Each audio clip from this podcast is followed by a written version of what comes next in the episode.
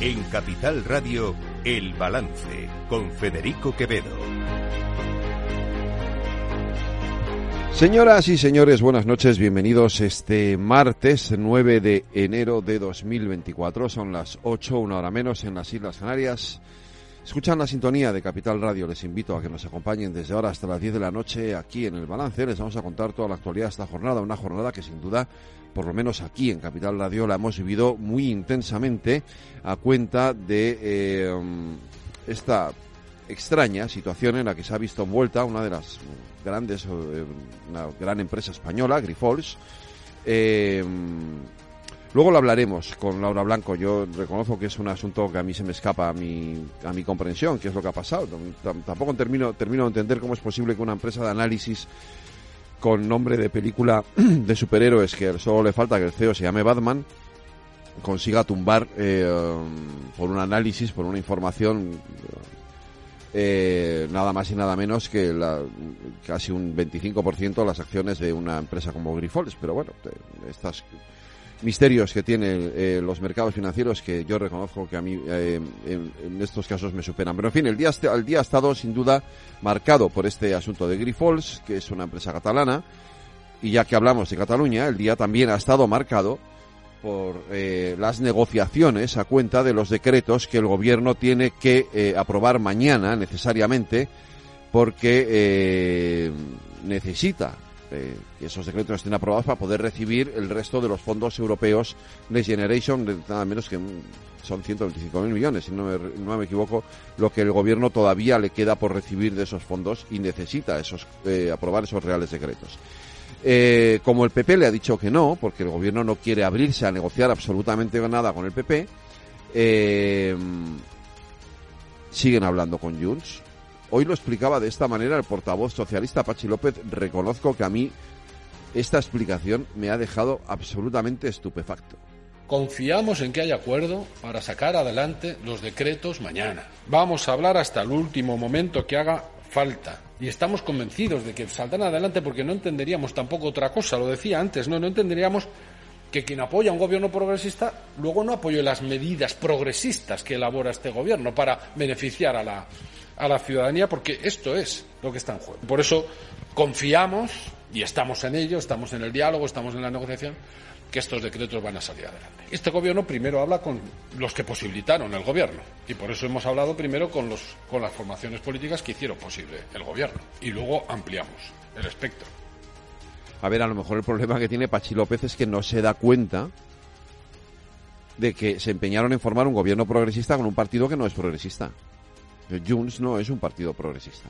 Es como si el Partido Popular quisiera hacer un gobierno conservador con Esquerra Republicana o con Podemos. Eh, pues eh, no sé, eh, choca, ¿no? Bueno, pues esta es la cuestión. Cuando tú haces un gobierno con socios que no tienen nada que ver contigo, pues se ocurren estas cosas, efectivamente. Entonces, Junts no es un partido progresista. Y por eso Junts no aprueba. Pero además, da igual. que decir, si el problema de Junts es que solo le interesa lo suyo. El problema de Junts es que solo le interesa esta propuesta de hoy, que es una absoluta locura. Vamos a multar a las empresas que no quieran volver a Cataluña. ¿Perdón? ¿Perdón? ¿A multar a las empresas que no quieran? Pero, ¿de qué me están hablando? ¿Qué barbaridad es esta? ¿Qué locura es esta? ¿Qué estupidez es esta? Pero es que el problema es que el gobierno se abre a negociar. El gobierno dice, no, vamos a negociar cómo les premiamos. Aquí los premios a las empresas ya saben cómo se dan, en forma de beneficios fiscales. Cuidado con los agravios comparativos, ¿eh? Cuidado con los agravios comparativos que luego nos quejamos o el gobierno se queja cuando otras comunidades autónomas hacen determinadas cosas, ¿no? Cuidado con los agravios comparativos. La única, la única opción real que tiene el gobierno de aprobar este decreto, estos decretos, se llama Partido Popular. Y lo único que tiene que hacer es sentarse con el Partido Popular y acordar tres medidas básicas, fundamentales. No tiene que hacer mucho más. IVA de los alimentos, carne, pescado, congelados. Deflactar el IRPF, ojalá, por Dios, lo hiciera y, por supuesto, alargar el IVA, la reducción del IVA en el gas y en la electricidad. No es nada tampoco, no está pidiendo el PP nada absolutamente fuera, no sé, Esto no es como lo de las multas a las empresas, que esto es lo alucinante, que el gobierno se sienta a negociar lo de las multas a las empresas y no sea capaz de sentarse a negociar la deflactación del IRPF. Es que yo, a mí, de verdad, me sorprende, pero muchísimo. O sea, me resulta increíble que estemos en esta situación. Claro, el PP lo hace o propone esto porque piensa en el interés general. Luego están estos de Vox que como lo único que piensan también es en lo, lo suyo, en lo propio, pues dicen que ellos son la única oposición posible. Porque quienes creemos en el Estado de Derecho, en la unidad nacional, en el orden constitucional y en la convivencia entre españoles, debemos conformar un frente institucional común para frenar al Partido Socialista. Y eso es incompatible con reuniones secretas con Junts, con reparto de los jueces con el Partido Socialista o amagar con salir a socorrer al Partido Socialista. Porque por eso llamaron Yolanda Díaz y Bolaños al Partido Popular, porque sabían que cabía una mínima posibilidad de éxito y porque el Partido Popular se ha abierto a negociar con el Partido Socialista. Porque si eso fuera al contrario, les aseguro que no se atreverían ni a teclear el número de teléfono de los miembros del Partido Popular. Eso con Vox no lo hacen porque saben que nuestra oposición es frontal. Ya les digo yo que a nosotros no nos llaman, porque saben que Vox es la única oposición. Claro, para ustedes no les llaman, a vosotros nos llaman mm, señores de Vox porque estáis echados al monte, porque os habéis puesto en el otro lado del muro y de ahí no queréis salir. El PP no está cediendo, está negociando. O es lo que pretende, o lo que le gustaría, negociar. En beneficio del interés general.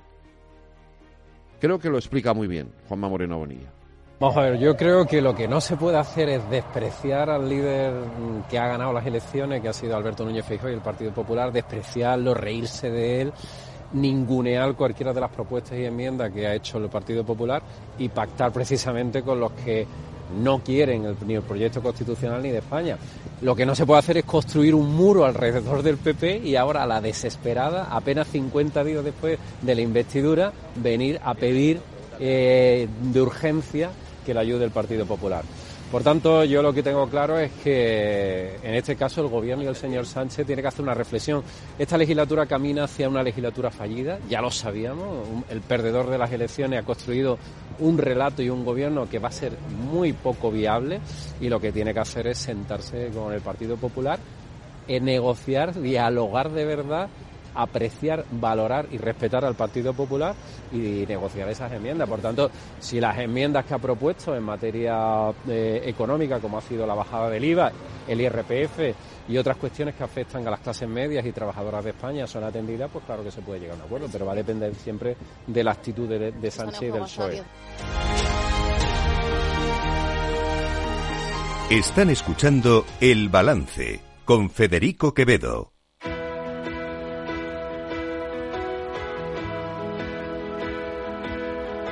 Las noticias de El Balance con Federico Quevedo, Aida Esquirej y Lorena Ruiz.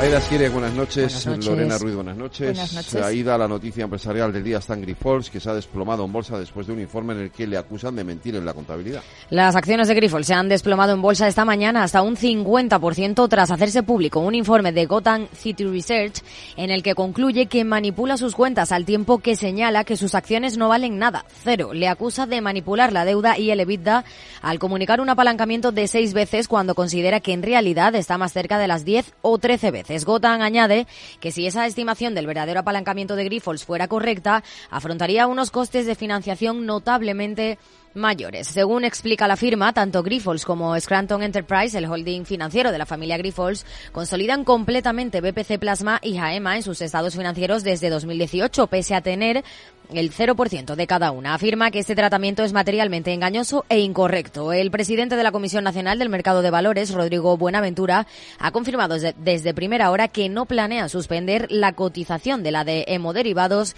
y explica por qué.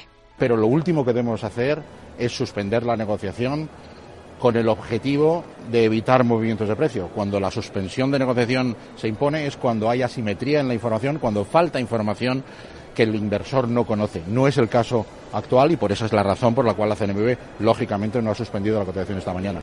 Asegura que el organismo ejercerá sus competencias para aclarar la información publicada por Gotham. Por su parte, Javier Hernani, consejero delegado de Bolsas y Mercados Españoles, muestra su preocupación por la compañía, aunque cree que es pronto para sacar conclusiones y pide ver si la información de ese informe de Gotham es veraz. El mensaje es el de siempre, es que la compañía está, eh, está cotizada, es decir, la compañía tiene esos elementos de transparencia, el mercado tiene, eh, tiene un regulador y unos elementos de, jurídicos alrededor que lo que harán, evidentemente, es poner en marcha los procedimientos y los, elementos de, transparencia que son necesarios.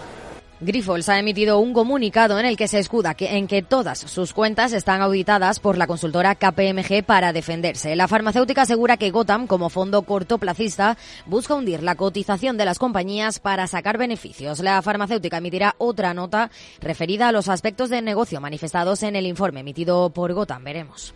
Entre tanto, continúa el tira y afloja de trabajo y la patronal por la negociación del incremento del salario mínimo interprofesional. El presidente de la COE, Antonio Garamendi, ha tildado de amenazas y chantajes las declaraciones del secretario de Estado de Trabajo en las que aseguraba que si la patronal no apoya una subida del salario mínimo interprofesional del 4%, el gobierno sería más ambicioso e iría a una subida mayor. El secretario de Estado ayer dice, sean pragmáticos.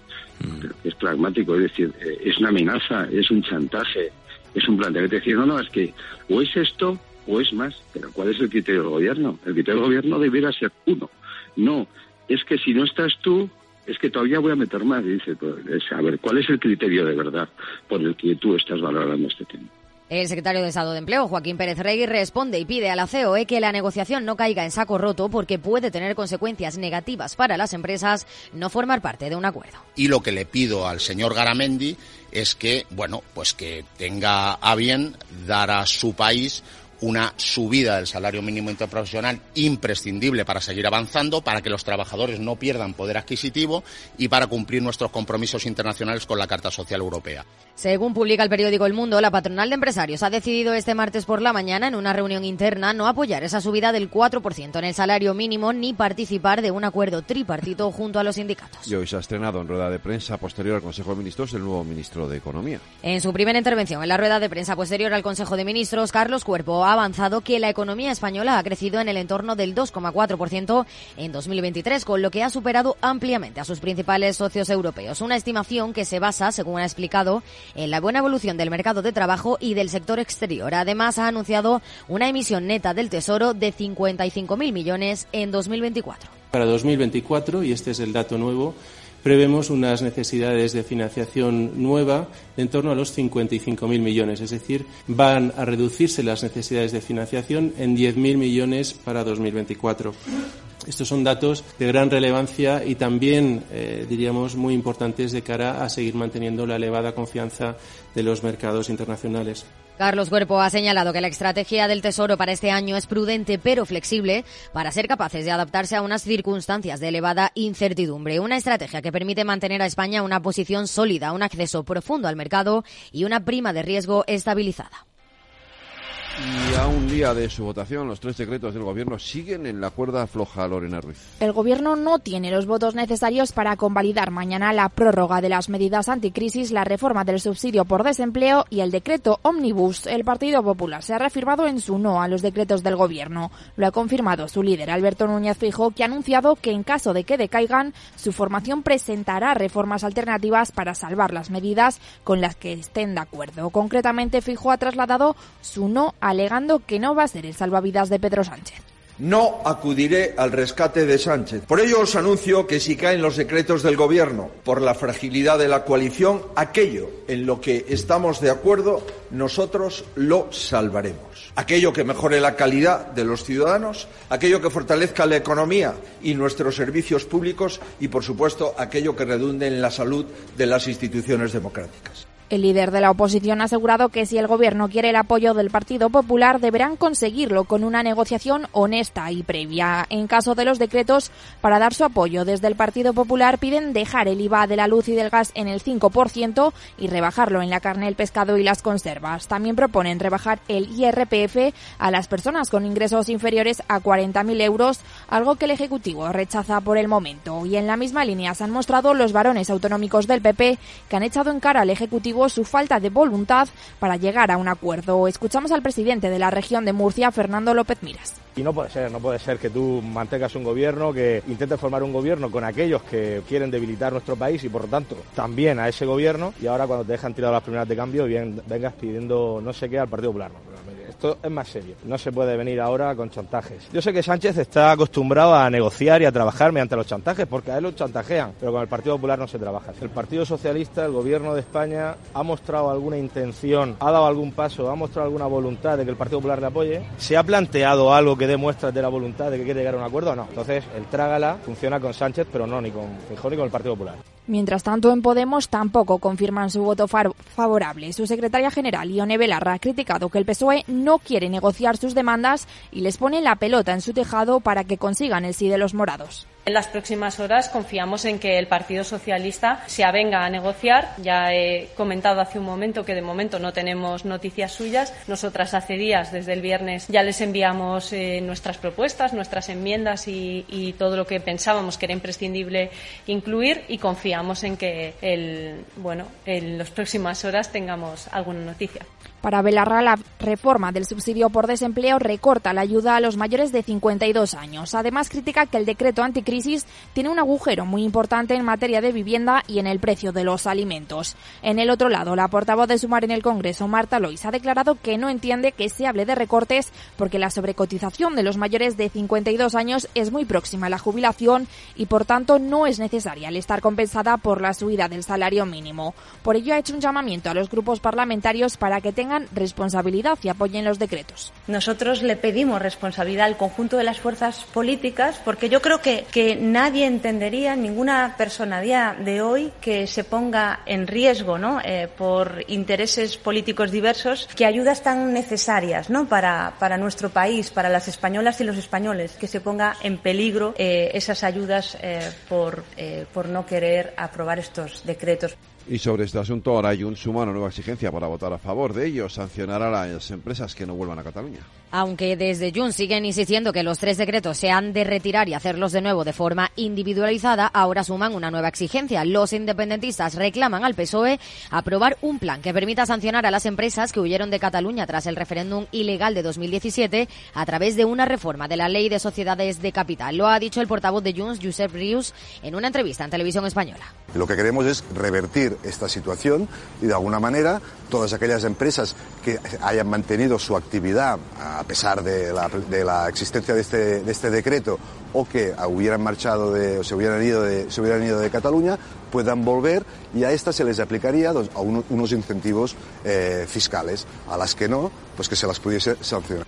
Desde el Gobierno no desmienten ni rechazan la propuesta y se limitan a defender que el Ejecutivo siempre da la máxima seguridad jurídica a las empresas españolas. Escuchamos al nuevo ministro de Economía, Carlos Cuerpo. Un compromiso claro por parte de este Ministerio, pero por parte del Gobierno es seguir garantizando ese marco jurídico de confianza y que dé seguridad a las propias empresas. Y yo creo que ahí eh, las, los empresarios, los autónomos siempre nos, no, nos van a encontrar y esto no es una excepción.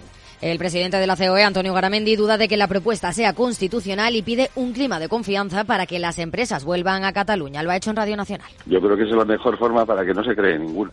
O sea, con toda sinceridad. Es decir, las empresas tenemos el derecho a instalarnos, a invertir donde queramos. Lo otro se llama regulación en vena y lo otro se llama, pues no sé, yo, se llama comunismo, no sé cómo se puede llamar.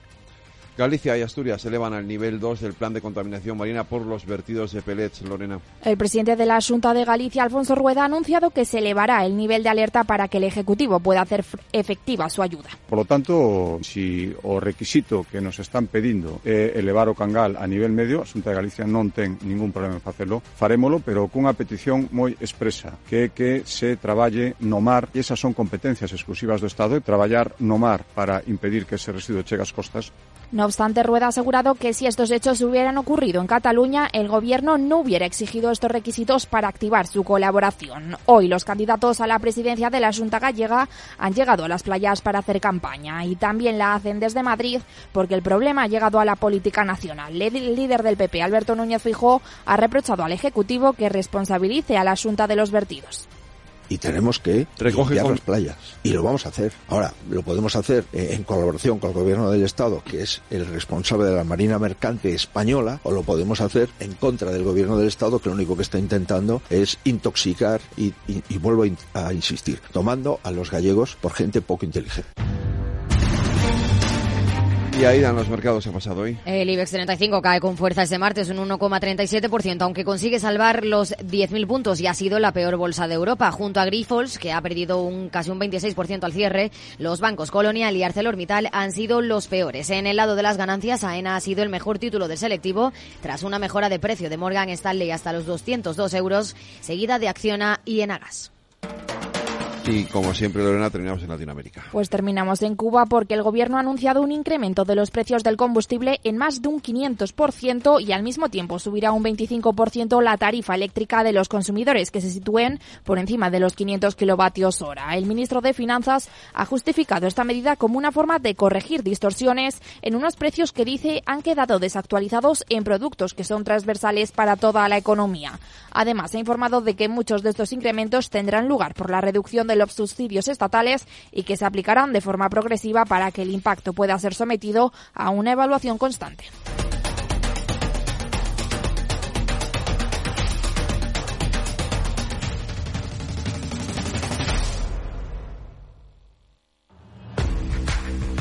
Oye, pensando cómo ahorrar en momentos como este, con los precios por las nubes.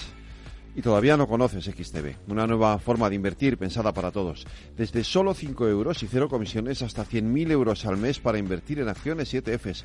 Con XTB tu dinero está depositado en bancos españoles y tu broker es uno de los más respetados del mundo, regulado por la CNMV y los principales organismos internacionales. Y con oficina propia en Madrid desde el año 2008.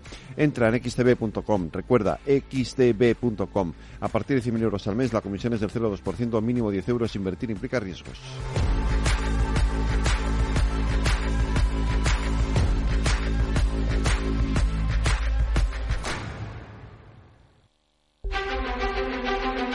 Cada día en el balance nos detenemos en lo más destacado de la actualidad económica y lo diseccionamos en la lupa de Laura Blanco. Laura Blanco, buenas noches. Buenas noches, Federico, ¿qué tal? Bien, a ver, tengo que reconocerte que a mí esto de Grifols, me- eh, o sea, me, me trae loco porque no entiendo nada, eh, pero, pero nada, ¿eh? Eh, pero bueno, eh, ya habrá tiempo de, de explicar bien qué es lo que ha pasado. Pero yo hoy sí que me hacía esta tarde una pregunta. Eh, ¿Y los minoritarios? Fíjate que yo creo que son los grandes perdedores, no solo por el desplome que hoy Grifols ha subido en bolsa, sino por la sensación que queda de, de desprotección. A los títulos se les suspende de cotización cuando hay información relevante, una OPA, un incremento de participación, se va a producir la venta de un activo importante y en este caso se publica un informe que está por confirmar con acusaciones gravísimas Sí. y a lo que se espera es a que las aclaraciones lleguen y a que la información vaya fluyendo. Eh, la información de Grifols está auditada. Hay un auditor y los analistas o los gestores o los asesores, eh, cualquiera lo puede tener contratado un retail, un minorista, cualquiera de nosotros, utilizan una información que se da por buena eh, a la hora de tomar decisiones de compra o de venta. Si simplemente nos limitamos a decir, bueno, estamos investigando y ya veremos qué sucede, tú estás permitiendo que el precio de una acción se desplome, que el minorista sea el perjudicado cuando la información todavía no se ha acabado de aclarar. Es un día de mucha comunicación por parte eh, de Capital Radio con Grifols desde primera hora Sí. de la mañana. Mi primer contacto con la empresa fue de madrugada, Federico. Seguimos hablando con ellos de manera eh, permanente. La empresa está intentando dar todas las explicaciones en los tiempos eh, apropiados, pero aquí el que sigue perdiendo es el minorista y con la apertura de posiciones cortas, quien seguro ha ganado es eh, es, es, la firma que, por cierto, eh, descubrió el escándalo GoWex y de ahí también, en parte, que hoy se le haya dado tanta veracidad a su informe, porque lo que se nos explica es un equipo de analistas tradicional en España, en otro país, no tiene herramientas como para estar pico y pala con una empresa hasta conseguir encontrar algo. Tú decías, no acabo de entender lo que sucede. Mira, lo que sucede es muy fácil. Gotham dice sobre todo dos cosas. Las primeras, que Grifols consolida al 100% eh, empresas que no posee. Bien. Sí. Eh, eh, Y en uno de los comunicados que hoy ha remitido Grifols, reconoce que tiene el derecho de comprar eh, esas empresas y que tiene el control sobre ellas, pero realmente no las posee, aunque podría poseerlas en cualquier momento. Y segunda acusación de Gotan, que la deuda eh, que tiene Grifols, la deuda en relación a Levita, no es el nivel que da Grifols, sino que es un nivel muy superior, que cuando se conozca va a elevar los costes de financiación, que esto va a desplomar a la empresa y de ahí que se vaya a ir a cero. Todavía estamos en proceso de encajar este golpe que es brutal. Es que date cuenta que Grifols, más allá de que hoy he leído muchas piezas de que es la empresa eh, que se identifica con el independentismo catalán, mira, yo no me voy por ahí. A lo que me voy es a que en España no tenemos tantas grandes empresas como para que tengamos una que es líder mundial eh, en plasma y que se ponga en cuestión la realidad de la compañía. Qué mínimo que todos se pongan a trabajar, que se pare la cotización del valor y hasta que no se aclaren los hechos no se permita cotizar a la compañía. Parece, eso parecía que hubiese sido lo razonable, efectivamente, que la CNMV mm. hubiera actuado en esa dirección, pero bueno, yo ya más de ahí no me atrevo, no me atrevo a posicionarme. Has, has, mencionado, por cierto, el independentismo catalán. Mañana, mañana se, mm. eh, se llevan al Congreso estos dos decretos, estos tres decretos que en principio van a ser rechazados o, van a ser rechazados por Junts per Catalunya, que es uno de los socios del gobierno en el eh, para en esta legislatura y se está negociando ahora, porque la condición que ha puesto Junts para aprobarlos es multen a las empresas que no quieran volver a Cataluña. Eh, barbaridad, por supuesto, que hoy Garamendi ha citado como de propia al comunismo, yo, creo que es propia al totalitarismo más que del comunismo, pero en fin, ahí está ese debate, ¿no? Sobre qué hacemos con estas empresas, que no deberíamos que me parece una que un partido proponga que se penalice a una empresa eh, que no vuelva al lugar. Eh, lo que se ha ido diciendo a lo largo del día es que, bueno, no castigar, pero sí premiar. Y entonces aquí abrimos otra polémica. Claro, porque, eh, vamos a ver, eh, hoy eh, he seguido con mucha atención la rueda de prensa del Consejo de Ministros, Pilar Alegría, Carlos Cuerpo, el nuevo ministro de Economía, y han insistido por activa y por pasiva que este gobierno garantiza un marco jurídico de confianza para los empresarios. Premiar a una empresa ¿para qué? Todos lo sabemos, regrese a Cataluña porque se fueron en un momento de máxima tensión y además grandes, medianas y pequeñas, pero también grandes empresas catalanas y españolas. ¿Premiar qué significa, Federico? ¿Bajarle los impuestos? Claro. ¿Desgrabaciones fiscales?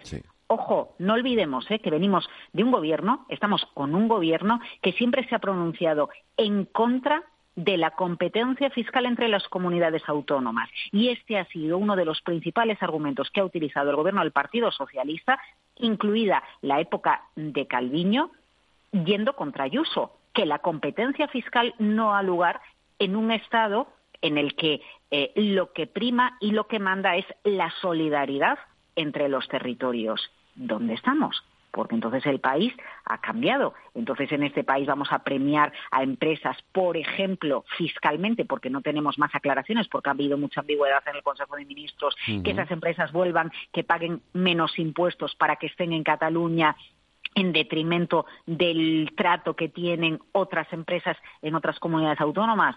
No lo entiendo, Federico. Francamente, ni yo tampoco, Laura Blanco. Intentaremos poner algo de luz en todo esto a lo largo de hoy, de mañana y de pasado y de toda esta semana. Eh, mañana más lupa, aquí en el balance. Un abrazo, cuídate, buenas noites. Buenas noites.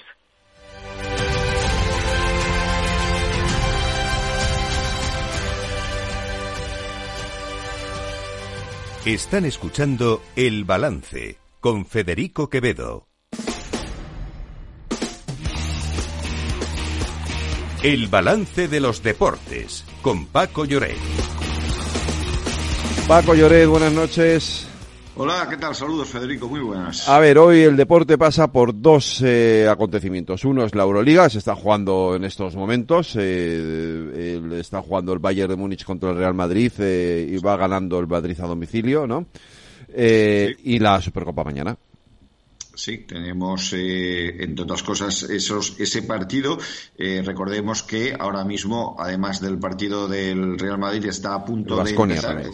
Eh, está 18-24 el partido ahora mismo en Baviera, por cierto, donde Sergi Llull va a hacer historia como el jugador que más partidos ha disputado. Es una cifra que marea 1.400 partidos, una, auténtica barbaridad. Tenemos el partido en Valencia a las ocho y media, ahora empieza, entre el equipo local y el Zalgiris de Kaunas, que es el tercero por la cola. Teóricamente el Valencia tiene que ganar. Y luego, eh, en efecto, juega también el Basconia, está jugando y perdiendo en Francia, con, bueno, en Mónaco, 71-62, nueve puntos de diferencia, última referencia que teníamos. Mañana le toca al Barça eh, a las ocho y media en casa, Palau Blaugrana contra Olympiacos. Y mañana toca Supercopa. Mañana tenemos ese partidazo Madrid-Aleti, ¿no? Sí, eh, bueno, va a ser eh, tres partidos en tres semanas y en tres campos distintos. Eh, ahora en Arabia, luego la Copa será en el Metropolitano y la Liga será en el Santiago Bernabéu. bueno, pues es un serial muy atractivo, esta es la realidad. Veremos qué sucede mañana. primer partido de la Superliga que viaja a Arabia Saudita por cuarto año consecutivo. El jueves jugarán Osasuna y el Barcelona. La final será el domingo. Los equipos que pierdan se vuelven a casa. No hay partido de consolación. Pues eh, Lorena, tres partidazos de la Real Madrid Aleti en tres semanas, nada menos. ¿eh? Sí, sí. Por cierto, Lorena, hablando de fútbol o de deporte, lo de Grifols también afectaba al deporte. Sí, concretamente ha tocado el baloncesto, que mira a la reacción del Juventud de Badalona, un club del que la familia Grifols es accionista y que de momento no se ha pronunciado sobre esta información. Y es que el Juventud fue una de las víctimas de las crisis del 2008 y empezaron a recurrir al sector inmobiliario para conseguir fondos y seguir compitiendo. Sin embargo, esto no salió bien y en 2012 entraron en concurso de acreedores, hasta que en 2018 vivieron sus días más críticos al no poder pagar las deudas ni a sus empleados. Ya en agosto de ese año apareció Grifols, que se convirtió en el accionista mayoritario y cubrió la ampliación de capital del club. Veremos a ver si este es el principio de una nueva crisis. Fíjate tú, Paco, hasta dónde llegan los tentáculos de las eh, de los em, crisis bursátiles. ¿eh? Sí, eh, sí, sí. la noticia impacta porque además, fíjate, hay dos clubes en España que creo que tienen una solera innegable. Uno está en Madrid, que es el Estudiantes, que tiene, pues eso, la tradición del colegio en el Magariños, y luego el otro es la Peña, ¿no? Que es el equipo, bueno, fue antes ganó eh, la Copa de Europa el, el que el Barcelona, pero al final, pues mira, esto el baloncesto ha evolucionado, evidentemente las superpotencias que dependen del fútbol, Real Madrid Barcelona por un lado, equipos como Basconia o el Valencia por el mecenazgo de Juan Roch, incluso Unicaja de Málaga, mm. están ahora mismo en lo que es la élite, pero sería una pena porque el Juventud tiene una historia brillantísima. Claro que lo sería. Pues mañana, Paco, Lorena, más deportes aquí en el balance. Un abrazo, cuidaros. Igualmente. Hasta mañana. ¿Quieres cobrar por operar con tu dinero? Con DarwinX es posible y funciona así. Operas un universo de más de 1.500 instrumentos financieros en condiciones competitivas, con nuestro broker o a través de Interactive Brokers. Y aquí viene lo bueno. Mientras operas, construyes tu track record para nuestra gestora que te paga por tu éxito. Llevamos más de 10 años impulsando el talento. Hemos atraído más de 95 millones de dólares de capital inversor y pagamos a nuestros mejores traders cientos de miles de euros al año en comisiones de éxito. Darwinex, donde no pagas de más y cuanto mejor operas, más cobras. ¿A qué esperas? Tu capital está en riesgo. El rendimiento pasado no es una indicación de resultados futuros. Datos actualizados en agosto de 2023.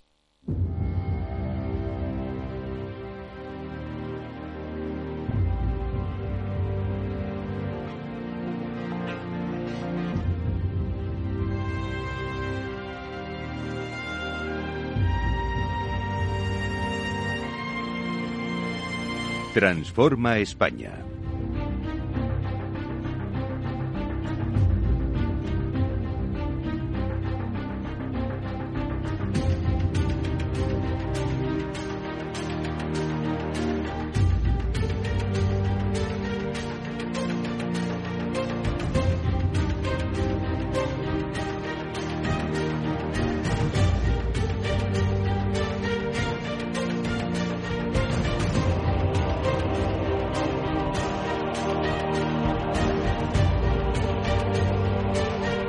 Las nueve y media de la noche, una hora menos en las Islas Canarias, en la sintonía de Capital Radio, llega, como todos los martes, nuestros debates de, que transforman España, nuestros debates de transforman España. Hoy toca, hoy toca uno de los debates que ya se está convirtiendo en una referencia, mujeres que transforman España. Eh, se está convirtiendo en toda una referencia a Reyes Escolano Hola, porque el nivel, el nivel que estamos teniendo en estos debates Mujeres que transforman España está siendo absolutamente espectacular. Espectacular. Hoy vamos a hablar de geopolítica. Mm. Hoy vamos a hablar de eso y feliz año a todos los oyentes y a todos, los que estamos aquí hoy. Y hoy nos acompañan Maite Moya, que es licenciada en Derecho y doctora en Psicología y Antropología, especialista en habilidades comunicativas y sobre todo comunicación política y autora de varios libros con más de 18 años de experiencia como asesora, formadora y, coach en política internacional.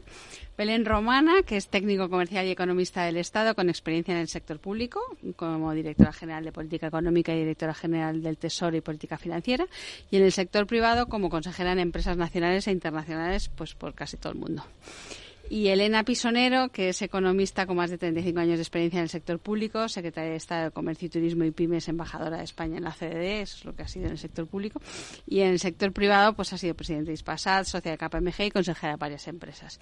Y tiene presencia constante, ya lo sabemos y ya lo vemos, en think tanks de política internacional, en el Real Instituto en fin, en múltiples sitios. Y todos ellos vienen de nuestra organización, que es Foro Internacional de Mujeres y International Women's Forum, que colabora con la Fundación Transforma España para hacer este programa de mujeres que transforman, que nació en el 74 y que defiende avanzar el liderazgo femenino y potenciar la igualdad en todo el mundo, generando impacto en la sociedad y ayudando a que otras mujeres consigan sus objetivos. Y mujeres que ayudan a mujeres. No podemos pedir más, que nos acompañan hoy aquí. Muchas gracias por venir, muchas gracias por acompañar a la Fundación Transforma España en estos debates aquí en Capital Radio. Y bienvenidos bienvenidos todos para hablar de geopolítica, que el tema está muy interesante, yo creo, y que, bueno, nos van a contar cosas porque tienen mucho conocimiento. El tema está apasionante. Dejarme que, eh, os salude a las tres, Maite, Belén y Elena. Eh, gracias a las tres por estar aquí con nosotros. Elena y yo nos conocemos desde hace mucho, porque ya desde... A pesar de que eres tan joven. Ah, no, no es que no soy tan joven. nos conocemos desde que estabas de secretaria de Estado y antes de, secretaria de Estado de Comercio y, en fin, hemos tenido ya mucho recorrido en, este mundo de la comunicación y de la política y del periodismo, mm. efectivamente. Eh, pues Elena, empiezo contigo. Eh, ¿Por qué hablamos de geopolítica? Pues bien, Mira, yo, yo creo que es bueno empezar con una cierta definición, ¿no? La geopolítica parece que, que dices, bueno, pues geografía, política, esto no es política internacional. No, es algo distinto, ¿no? Por eso yo creo que hay un elemento diferencial que tiene que ver, eh, por supuesto, con la geografía y cómo esa geografía determina eh, cambios en las posiciones de poder, en el reparto de poder, ¿no? Eh, las áreas geográficas de repente eh, cobran importancia porque volvemos a conflictos fronterizos, por ejemplo, ¿no? Y eso eh, está marcando unas dinámicas internacionales eh, diferentes a las que teníamos durante un periodo muy prolongado.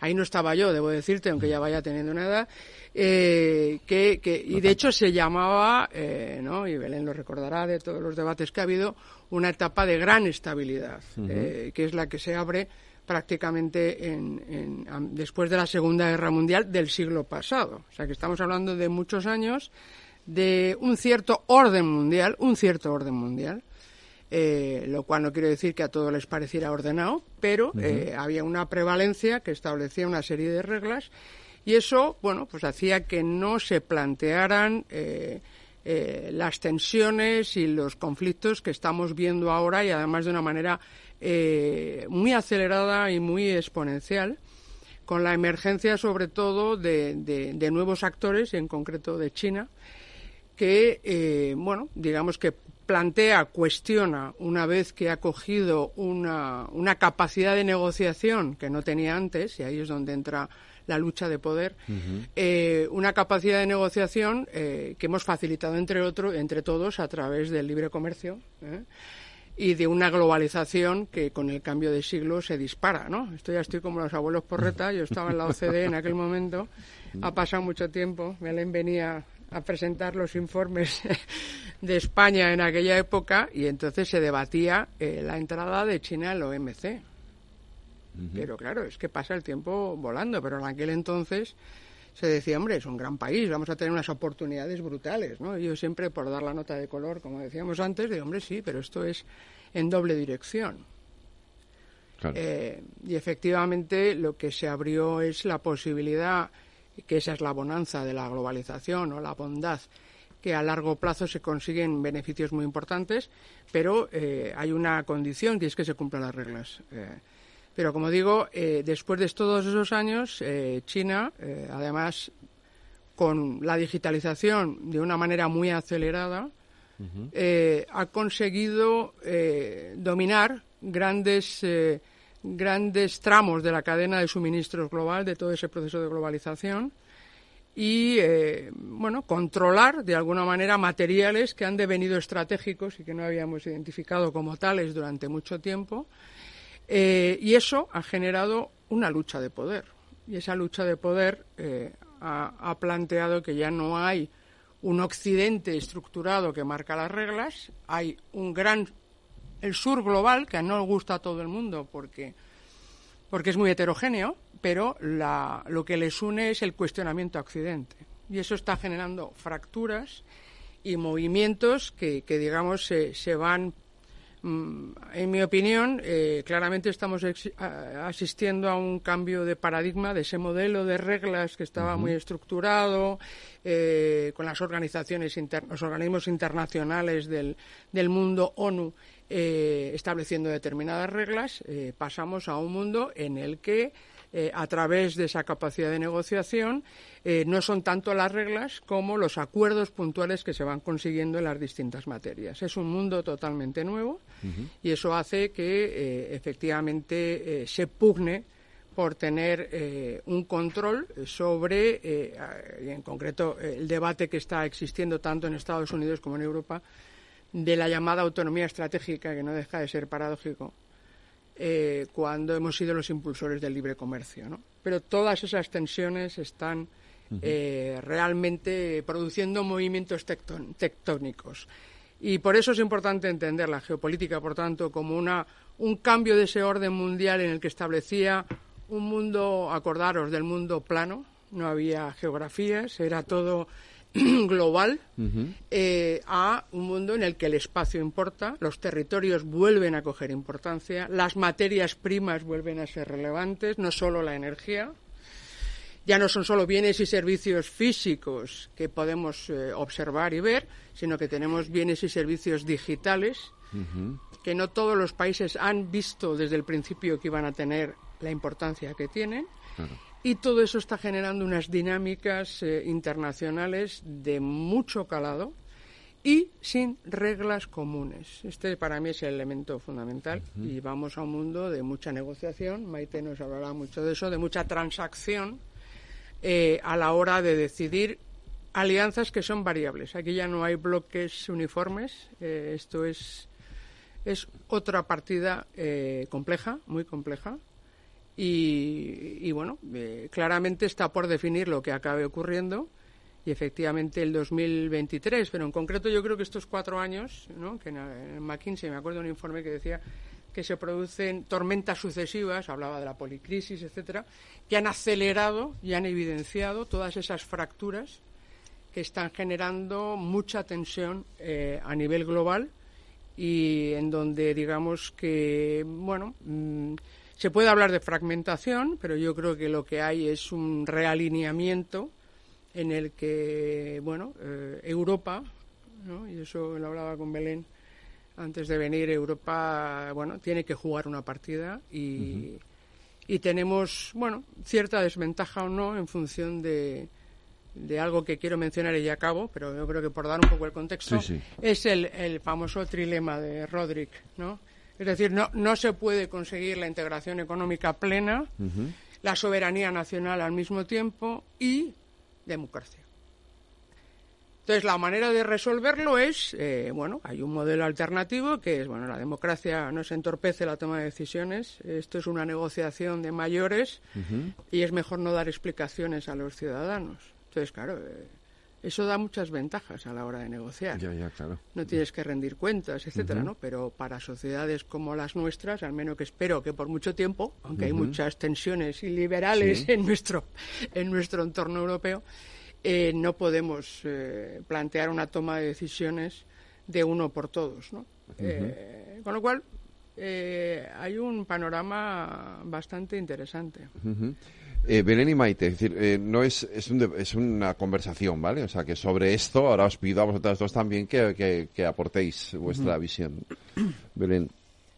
A ver, yo estoy eh, de acuerdo con, con, Elena. Yo sí que hablaría de fragmentación en varios sentidos. O sea, de, de, la Segunda Guerra Mundial, del sistema de Bretton Woods, surgen, yo creo, varios conceptos, no diría universalmente aceptados, pero sí universalmente admirados, ¿no? Uno es la democracia como método para llegar a la, mm, a la riqueza y a la estabilidad y, a una, eh, y, al reparto de la riqueza en, en, las sociedades. Entonces, el mundo piensa, el mundo en general, siempre excepciones, piensa que la democracia eh, es lo que te lleva a, a, la riqueza. Y esto, además, se, se se agudiza extremadamente con, la, con, la, con el colapso total del, del imperio soviético, que era un imperio obviamente no democrático, y entonces ya parece que es evidente en el fin de la historia que la democracia es, es la vía. El segundo elemento es un conjunto de instituciones eh, multilaterales que establecen reglas de comportamiento, tanto comercial como financiero, de, muchas, eh, de, de muchos tipos. Entonces hay elementos económicos, de estructura de negociación, de llegar a acuerdos y de un modelo que al principio empieza en una parte del mundo, que es el mundo occidental, pero cuando cae el muro de Berlín se, parece que es el modelo a seguir. Bueno, pues eso, que es un mundo plano desde el punto de vista económico, político, social, todo el mundo se rompe. Entonces, por eso eh, yo había pensado, fragmentación. ¿Por qué? Porque ya no hay reglas mundiales, no hay instituciones que son donde vamos todos a discutir. Ahora la, World, la Organización eh, Mundial de Comercio no es el sitio donde se va a discutir. Y se creó para eso, para un sistema de dirimir diferencias. ¿no? Exacto. Eh, ahora al Fondo Monetario, al Banco Mundial, a, a los organismos multilaterales, al Banco Interamericano, han surgido unos enormes competidores en Asia. Asia ha decidido que es más grande que porque va a tener que estar sometido a una cosa del siglo XX. ¿no? Em, y e, esa situación en la que la democracia ya no es el modelo, porque eh, hay teorías, ¿no? O sea, los, em, uno ve cosas de China y China tiene la teoría de que, de que una democracia es, por definición, un sistema, uno, inestable y dos, cortoplacista. Si tú quieres una sociedad estable y que mire a largo plazo... No puede haber democracia. No la democracia. Entonces, mm. y si uno mira dos cosas, el número de países que aspiran a la democracia se ha cambiado. O sea, mientras que hace, cuando España eh, va en ese camino, todo el mundo que puede intenta, ahora ya no es el modelo la democracia, no, los, el resto de países no tiene nada claro que eso le conduzca a, una mayor estabilidad, pero es que los propios eh, sociedades democráticas están, tienen serias dudas respecto a sí mismos. Estaba viendo, por ejemplo, las estadísticas que en Estados Unidos, que estadísticas para todo, eh, encuestas sobre están estamos en mínimos históricos de, eh, de, credibilidad para los para los, ciudadanos americanos de todo de la democracia del Congreso de los medios de comunicación de las iglesias. O sea y si tú miras en Europa países europeos de, larga tradición democrática, el porcentaje de jóvenes que piensan que la democracia es muy importante cae brutalmente. Es muy generacional. Entonces, este es un ejemplo. Y en el punto, desde el punto de vista económico, ya de repente ya no creemos que el libre comercio sea lo que conduce a una mejora general del bienestar. No. Entonces, ahora lo que parece es, no, tenemos que pensar en eh, barreras estratégicas, por autonomía estratégica o seguridad de suministro o you name it. Entonces hay, estaba leyendo el caso de, la venta de Telegraph en, Reino Unido. Reino Unido. Pues eh, Boris Johnson hizo una norma que establece una serie de limitaciones a la libre inversión. Reino Unido. Y están ahí, eh, tienen ahí una situación bastante curiosa, ¿no? Eh, por quién quiere gas con el Telegraph. Entonces, y Europa, la, Comisión Europea, está empezando a hablar claramente de, oye, aquí tenemos que tener una autonomía estratégica, aquí no puede cualquiera venir a vender lo que quiera, ni no puede ser. Europa, que es la cuna del libre comercio, ¿no? Y entonces, todo eso ha conducido a. han aparecido varios vocablos, ¿no? Empieza el decoupling, ¿no? Que es el mundo occidental, básicamente Estados Unidos y Europa detrás, tiene que independizarse de China, ¿no? Entonces, si esto es como la Guerra Fría, pues en la Guerra Fría, oye, no había comercio. Es un poquito más complejo, porque el problema es que la interdependencia entre China y Estados Unidos no solo no se reduce, sino que sigue aumentando. O sea, y la interdependencia entre Europa y China no solo no se reduce, sino que sigue aumentando. O sea, que esto del decoupling es que es económicamente imposible o, suicida. Y mm. entonces es de-risking. Entonces, ¿cómo hacemos para tener una cierta autonomía respecto a China? O sea, de repente hablamos de cosas que hace 15 años hubieran sonado absurdas. Pero como es, como la rana, ¿no? Vas poco a poco, poco a poco, poco a poco, y tú miras el 2024 y dices, pues, o sea, yo no veo quién va a poner reglas, quién va a acordar unas reglas, para nada. Y ya, para mí, un, un extremo muy revelador es todo el debate de la sostenibilidad, de las normas que conducen, o sea, yo creo que hay un acuerdo general de que existe el cambio climático, hay un acuerdo general de que algo hay que hacer, y ya está. Pero ¿quién lo paga? Es una buena pregunta. Eh, y segundo, ¿cómo se hace? ¿Cómo se hace la, transición energética? Entonces tú tienes, Europa va por un lado, eh, pero totalmente por su cuenta, Estados Unidos. Por otro. No solo por otro, es que dentro de Estados Unidos hay una división total. Es un elemento de polarización extrema, con lo cual no tienes ni idea de por dónde van. Porque depende del Estado, depende de la Administración federal. Luego tienes a China, que son extremadamente inteligentes, en mi opinión, dicen, ah, para ver de yo. Porque ¿quién va a vender todos los... ¿Quién produce los, los materiales? ¿Quién produce los, los vehículos eléctricos, los mejores del mundo? ¿Quién produce los paneles solares? China. O sea, tiene un interés enorme. Sí, sí. Be my guest. Entonces, y luego tienes a India, Brasil y México que juegan por su cuenta y luego al resto, que lo que dicen es, oye, yo soy una isla en el medio del Pacífico, es que me estoy quedando sin territorio. Y a mí esto, ¿quién me lo soluciona? Entonces, ¿y quién lo soluciona? ¿La ONU? No.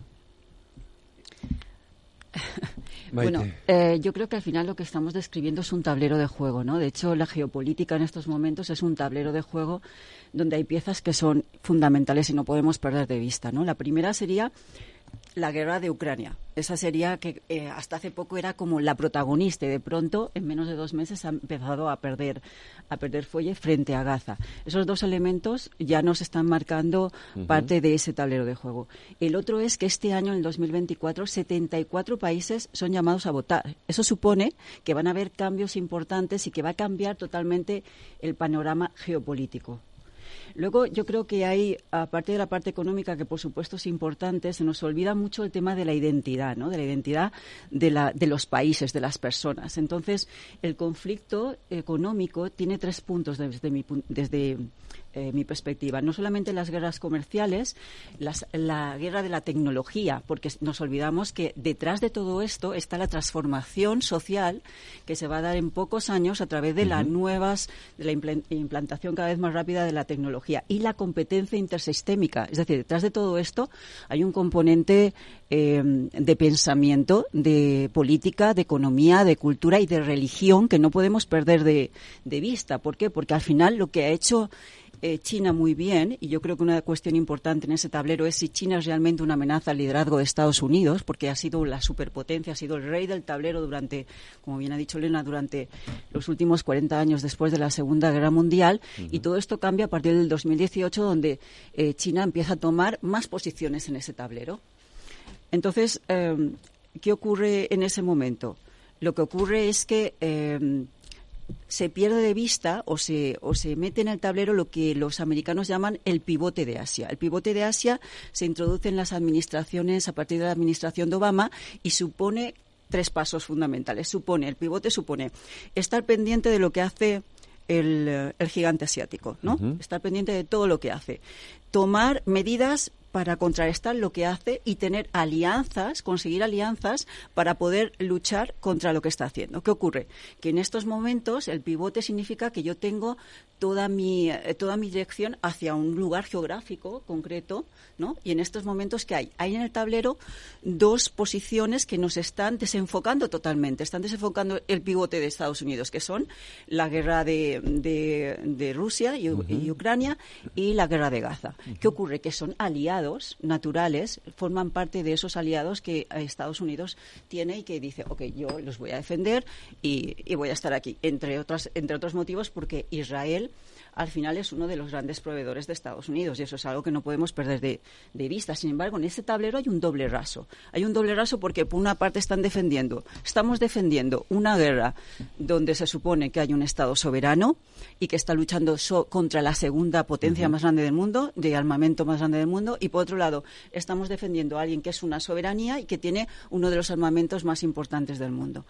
No podemos olvidar Además que esas guerras no solamente están, no solamente hablamos de, Estados Unidos, de China, de hay más componentes. Detrás de todo esto está también Taiwán, que es uno de los elementos importantes en este tablero. ¿Por qué es importante? Porque mm, recordemos que China va detrás de esa pieza, quiere jugar esa pieza en el tablero. Y ya hay un acuerdo. Reclama, China reclama. Eh, reclama, pero bueno. soberanía de, Taiwán. De hecho, el, departamento del Partido Comunista tiene ya establecida una fecha para poder Em, eh, para quedarse con, con, Taiwán, que es el 2030. Eso es lo que tiene en principio establecido el, Partido Comunista. Y Taiwán lo sabe. Entonces, en estos momentos están desplazando una gran cantidad de su tecnología a Estados Unidos. De hecho, ya en Arizona eh, hay como un pequeño Taiwán ya, porque ya están buscando, pues eso, ganar tiempo para poder, poder desplazar, hacer todos estos movimientos. Entonces, eh, realmente estamos ante, yo creo que la clave de ese tablero, y ahí está la clave para poder jugar la baza, es eh, la tecnología es la IA y es eh, el 5G. De hecho, ¿qué ocurre? Que efectivamente China ha perdido muchas piezas al pasar de ser importador a ser exportador, ¿no? Entonces, ahora ha provocado en América, por ejemplo, un déficit de más de 363.000 millones, que se dice pronto. Entonces, ¿qué ocurre? Que tenemos que tener en cuenta que el sistema americano, por ejemplo, es muy, muy diferente a la cultura china. Ante un sistema eh, americano donde la gente no suele ahorrar, donde hay un déficit presupuestario, tenemos una cultura que es perseverante. Entonces, ese tablero no solamente es económico, creo que hay una parte cultural de identidad y religiosa que no podemos perder de vista, ¿no? Pues em, hemos resumido claramente qué, por qué es tan importante la geopolítica, qué es lo que nos aporta la geopolítica en este momento. Hemos hablado de la fragmentación.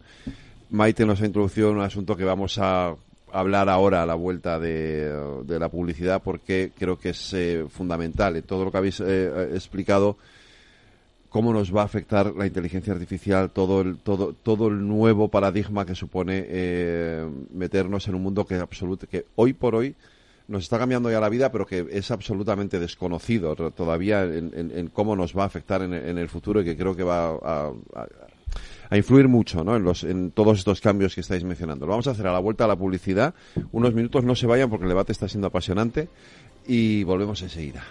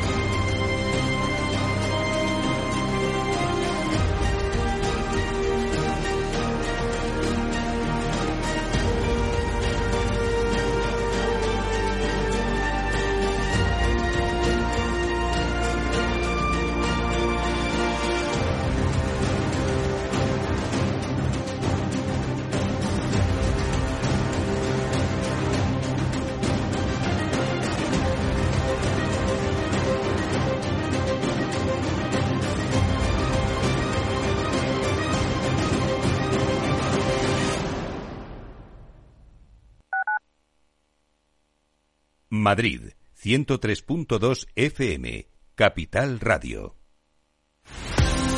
Empresas tecnológicas, escuelas de negocios, sindicatos, organizaciones empresariales, empresarios, formadores y figuras relevantes de las administraciones públicas comparten tertulia todos los miércoles a las 3 de la tarde en Cibercotizante, un programa dirigido por José Joaquín Flechoso. Cibercotizante, la digitalización desde una óptica diferente. Capital Radio. Capital Radio, 10 años contigo.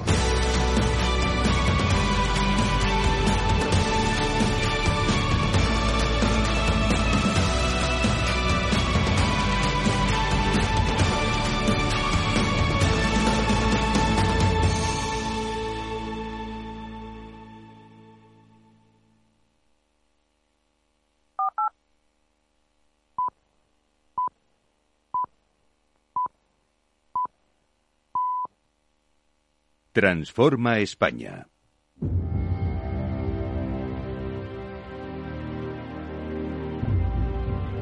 Las nueve de la noche, las ocho en las Islas Canarias, en la sintonía de Capital Radio, aquí en el Balance, seguimos en este debate Transforma España, mujeres que transforman España, y estamos con tres mujeres eh, con las que estamos hablando de geopolítica, de toda esta transformación que viene. Eh, y yo os preguntaba, os decía por el micrófono, el, o sea, esa zona de confort en la que hemos vivido eh, hasta pues hasta finales del siglo XX eh, y parte al principio, o sea, pues acaso los 5 o 10 primeros años de este siglo XXI, se ha ido, digamos, al garete, que se ha desaparecido por completo, pero para todos, además. no hay nadie ya que tenga una zona de confort que diga, yo eh, aquí estoy bien, ¿no?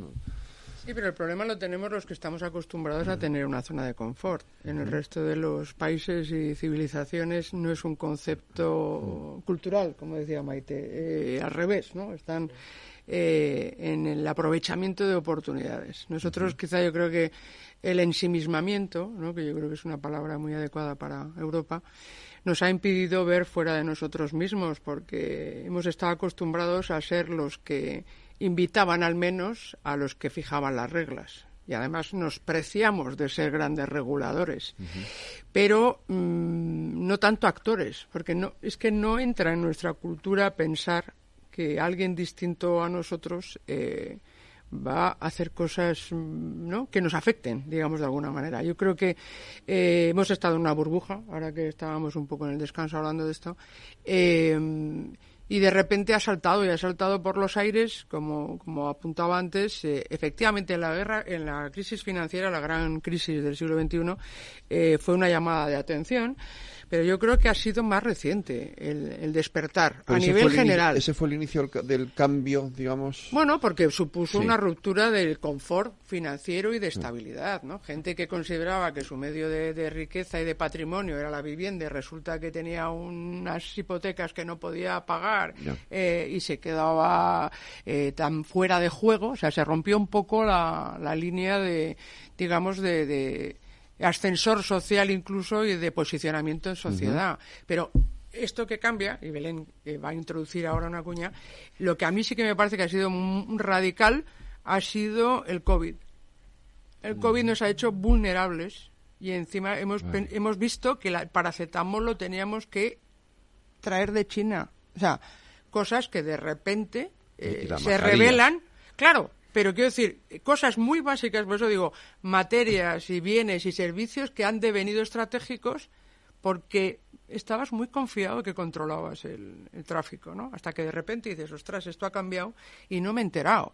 Eh, pero el resto lo que ha hecho, y esa es la, bondad de la globalización, es aprovechar oportunidades. El crecimiento que han tenido China ha sido espectacular y la salida de millones y millones y millones de personas de la extrema pobreza gracias al libre comercio ha sido espectacular. Lo que pasa que nosotros pensábamos que íbamos a llevarnos el margen y controlar la partida eh, del juego.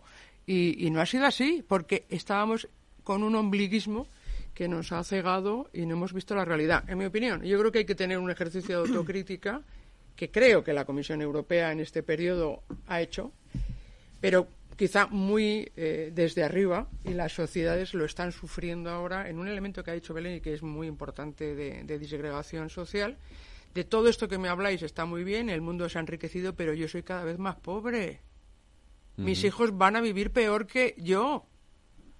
No van a poder acceder a una vivienda. Es decir, todo esto está muy bien, el mundo funciona mejor, pero yo voy peor. Esto es una quiebra brutal del modo de vida europeo que lleva al cuestionamiento de la democracia, eh, sobre todo para los jóvenes que no han visto eh, los frutos esenciales de la sociedad en la que vivimos y dan por descontadas cosas que, por cierto, tenemos que aprovechar para recordar, no son en absoluto eh, eh ¿sabes? O sea, esto tenemos que argumentar y decir por qué, como bien decía Belén, la democracia genera progreso distribuido sin depender de una persona, hombre, normalmente si me iba a escapar, que decida quién cae en gracia o no. Y esto me suena muy cerca en Europa en muchos regímenes que empiezan a hacer eso. Pero fíjate yo, varias cosas. Yo creo que la crisis financiera, desde el punto de vista geopolítico, China de repente dice, ah, ¿cómo? Ah, bueno, si vosotros estáis gestionando lo fatal, claro. yo. O sea, de hecho, China es lo que equilibra el mundo cuando Occidente está sumido en una crisis brutal, ¿no? Mm. Entonces China dice, a mí ya no me deis lecciones, ¿eh? porque vamos, he levantado la tapa y lo que había debajo. Em, entonces, ahí China de repente dice, estos ya no me valen como referentes, es que yo voy por delante. 2008. o sea, antes, cuando estaba empezando la revolución tecnológica, ¿no? que empieza en el 2007. Y entonces ahí dice, vosotros no sois mi referente en prácticamente nada. O sea, yo a lo mío. Ese es un elemento. Complementando a lo que, lo que tú decías, Elena. Y otro elemento que yo creo que le pasa a Europa, Europa piensa que tiene más margen de maniobra del que tiene. Mm porque es, primero, es menos poderosa de lo que piensa y es menos rica de lo que piensa. Entonces, eh, pongo un par de ejemplos. Primero, totalmente de acuerdo con, en, el COVID se despierta y dice, ostras, yo dependo de los demás, ya no soy quien se the ¿no? Y segundo, por ejemplo, otro estaba, estaba viendo cómo eh, una, una serie de decisiones que se relacionan con limitaciones de de, en Holanda de consumo de nitrógeno para agricultores se lleva por delante un gobierno, Rute, que llevaba 12 años. por delante. Y además hay una emergencia enorme de la extrema derecha que ha utilizado eh, esta, esta realidad y que se lleva por delante el gobierno. Bueno, pues esto, hace unos meses. No sé si habéis visto hoy los tractores eh, que estaban en Alemania, todos de, de manifestación por una cosa parecida, que es la eliminación de, de la subvención al uso del gasoil. Entonces dices, si, si habéis seguido un poco lo que ha pasado en Holanda, que es un experimento muy interesante, pues es un país muy pequeño y con gran tradición democrática y, que han tenido una gestión política que no cabe mención de tildar de gestión, ha sido una catástrofe, y ahora ves. Entonces, Europa piensa que la democracia está asegurada y que tiene márgenes. Y a tu a tu punto, las sociedades son ricas, los países son ricos, pero hay segmentos que están sufriendo. Y no puedes decir, por el bien de la humanidad, sufres tú, sufre tú. Yo quiero repartir el sufrimiento, ¿no? Entonces, esa, eso que está minando profundamente mm. Mm, los principios de la democracia. Y a mí me preocupa porque esto es un efecto. O sea, vas viendo cómo Reino Unido tiene un problema de narices desde hace tiempo, ¿no? Eh, y bueno, luego hablaremos de Estados Unidos, porque en Estados Unidos realmente. Gran cuestión. O sea, eso, esa es la elección que nos. ¿no? El, el está leyendo. Está, 300 millones de personas van a, van a determinar eh, el futuro, el futuro de 8.000 millones, ¿no? dices, pues. No está mal. Pero bueno, pero hay un punto de lo que ha comentado Maite, eh, varios, ¿eh? no, pero el tema de las identidades, que es una cuestión eh, peligrosa, ¿no? Yo creo que mm, volvemos al tema de los aprendizajes eh, que no hacemos, los aprendizajes que no hacemos, ¿no? Porque esa eh, lucha por las identidades, por el espacio vital, no sé si os suena, eh, es algo que nos llevó a una de las guerras hasta ahora más tremendas que ha sufrido la humanidad, como fue la Segunda Guerra Mundial. ¿no? pero es verdad que en momentos de incertidumbre en los que no tienes respuestas satisfactorias, es un caldo de cultivo, cultivo para el populismo, ¿no? Que comentábamos Maite y yo también cuando antes de esto, y, y ese populismo eh, está eh, gestándose del reconocimiento de identidades muy particulares que hacen a la gente sentirse vinculada en esta sociedad, como, como bien comentaba en el descanso eh, Belén, muy atomizada, muy, muy individualizada en ese sentido de soledad, y la única manera de pertenecer es buscar, bueno, pues el equipo de fútbol, por supuesto, en el caso de mayoritario, eh, y eh, las identidades. Pero las entidades, eh, no digo ya cuando son religiosas, y lo estamos viviendo ahora, son, sabemos las consecuencias. pero esta mañana que estaba en otro debate digo, es que tenemos que explicar eso, porque los que no lo han vivido y no lo han estudiado porque ya no se estudia eh, y no se cuenta, no tienen argumentos para rechazar una alternativa que por lo demás es súper atractiva. Por eso funciona el populismo. Claro, porque además se utiliza. Claro, y Europa tenemos demasiada memoria y demasiado pasado, eh, bueno, no, tan, no todos, pero, pero mucho, y nos condiciona, ¿no? También la religión ahí nos influye sobremanera, sobremanera cosa que no ocurre con otras eh, religiones, y no digo ya con los confucianos en China. Pero eh, es una realidad, eh, como tú bien apuntabas, que hay unas diferencias culturales, pero como veníamos comentando en el momento en que no aceptas ese modelo porque no lo admiras, ¿no? es el occidental. ves que al final en Europa, bueno, pues somos viejos y además vamos lentos, esto de la tecnología nos parece una fricada, entonces regulamos para que no lo pongan fácil. no, es que en esto hay que ser crítico. Mm. Así es. Hay que ser crítico. Y además vamos. Entonces, dice, yo voy a hacer mi modelo y a lo mejor me voy de turismo a Europa y tal. O sea, yo soy muy crítica y hay gente que me lo critica. O sea, yo creo que Europa tiene un enorme potencial. Pero está bien. Pero, pero, yo aquí no, eh, como ciudadanos, eh, no estamos a la altura de nuestra ambición. Exigimos mucho, pero no estamos a la altura de sofisticación, y de, y de, y de realmente eh, lucha por el bien común, que es lo que nos ha llevado a las cotas de progreso que hemos alcanzado en Europa eh, en estos últimos, vamos, en el siglo pasado. Entonces, eh, el tema de la tecnología que mencionaba Maite, ¿no? que, que me parece muy relevante. Europa ha estado mm, fuera de juego. Sí absolutamente fuera de juego. ¿Por qué utilizas ha estado ese tiempo verbal? Bueno, bien, hombre, porque es, es, presente, es presente perfecto. No, eh, sigue estando, ha estado muy al margen. Es verdad que eh, eh, es un regulador y es un regulador que está marcando un poco determinadas pautas, pero para mí este ha sido mm, crítico en, el, en la decadencia o el declive que puede estar sufriendo, por, por ser cautelosa. Yo soy, como digo, muy crítica. Europa siendo eh, para mí la mejor sociedad del mundo eh, y lo será. Pero tenemos que hacer un esfuerzo enorme. Porque la clave en el tema de geopolítica, y por enlazarlo, es que esto no es una partida como la que hemos estado acostumbrados a vivir, ¿eh? las empresas en particular, que lo quiero introducir, y los ciudadanos, esa zona de confort que tú decías, en la que el entorno no es mi preocupación porque todo funciona, todo está estable, las reglas están para controlarlo todo y dirigir el tráfico. Yo me ocupo de lo mío. En los demás países era la selva, con lo cual, bueno, tienen otro espíritu y otra actitud, ¿no? Pero en el caso eh, europeo, eh, como digo, el entorno ha evolucionado mucho, nos hemos desentendido y al final las empresas y los ciudadanos tenemos que asumir una labor y una tarea que no estamos preparados para asumir. Las empresas ahora tienen que hacer política, tienen que ayudar a hacer regulación. Lo estamos viendo en los consejos de administración constantemente.